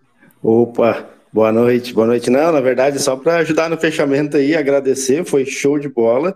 Uh, muita informação né, sobre o NFT, sobre DeFi, né? O pessoal aí falando das pools aí até me emociona, eu queria ficar quietinho aqui, mas uh, só agradecer realmente e dizer que realmente eu, eu ganhei as primeiras DeWids lá no sorteio, comprei várias e ganhei outras, participei de todas as promoções. Cara, muito contente aí com esse projeto e estou aí apoiando sempre. Parabéns para vocês aí por todo esse trabalho aí. Grande abraço.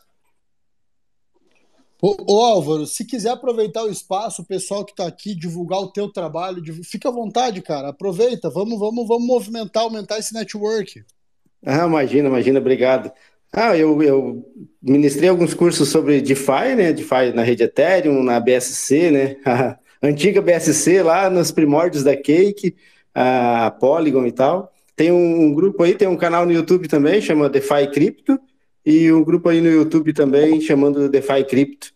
Uh, mas eu não sou muito ativo, né? Eu sou mais quieto também, eu faço isso mais por hobby, tá? Mas quem quiser acompanhar aí, a gente está sempre ajudando e buscando contribuir um pouquinho aí com o pessoal também. É, mas se, se, o teu hobby for deixar o pessoal rico, tá bom, hein? É um hobby bacana. tá bom, tá bom. Valeu, pô, sensacional, viu? Obrigado, cara, obrigado sempre à disposição. Inclusive, vamos, vamos marcar alguma coisa para você trazer informação sobre DeFi aí e deixar o pessoal bem inteirado. Hora que quiser, você tem, tem o contato comigo direto, tô totalmente à disposição. Valeu, tá? valeu, obrigado.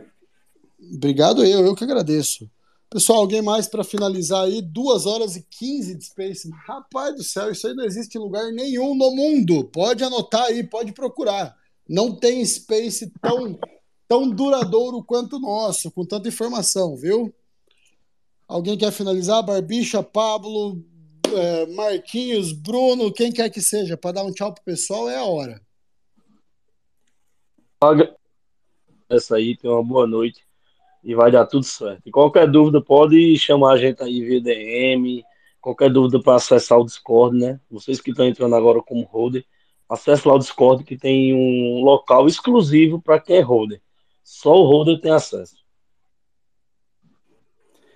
Oi, a postagem que eu coloquei ali, ó, se eu ganhar esse canister, uh, cinco Dewits eu vou doar para outro sorteio, tá?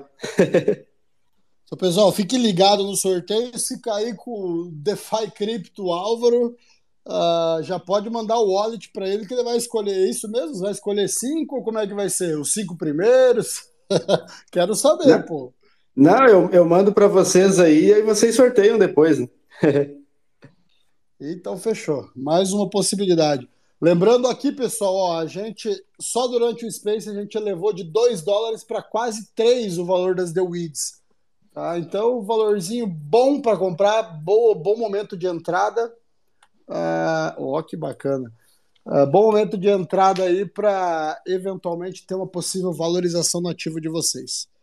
Tá? Então, pessoal, muito obrigado a participação de todos, muito obrigado mesmo. Tá? Quero vocês de novo aqui na semana que vem, mesmo horário, mesmo bate-canal, mesmo bate-space. Só colar, chama a rapaziada, a gente vai tentar, tá? Não garanto isso, mas a gente vai tentar providenciar sempre um sorteio para trazer um benefício também para quem está assistindo a gente, tá?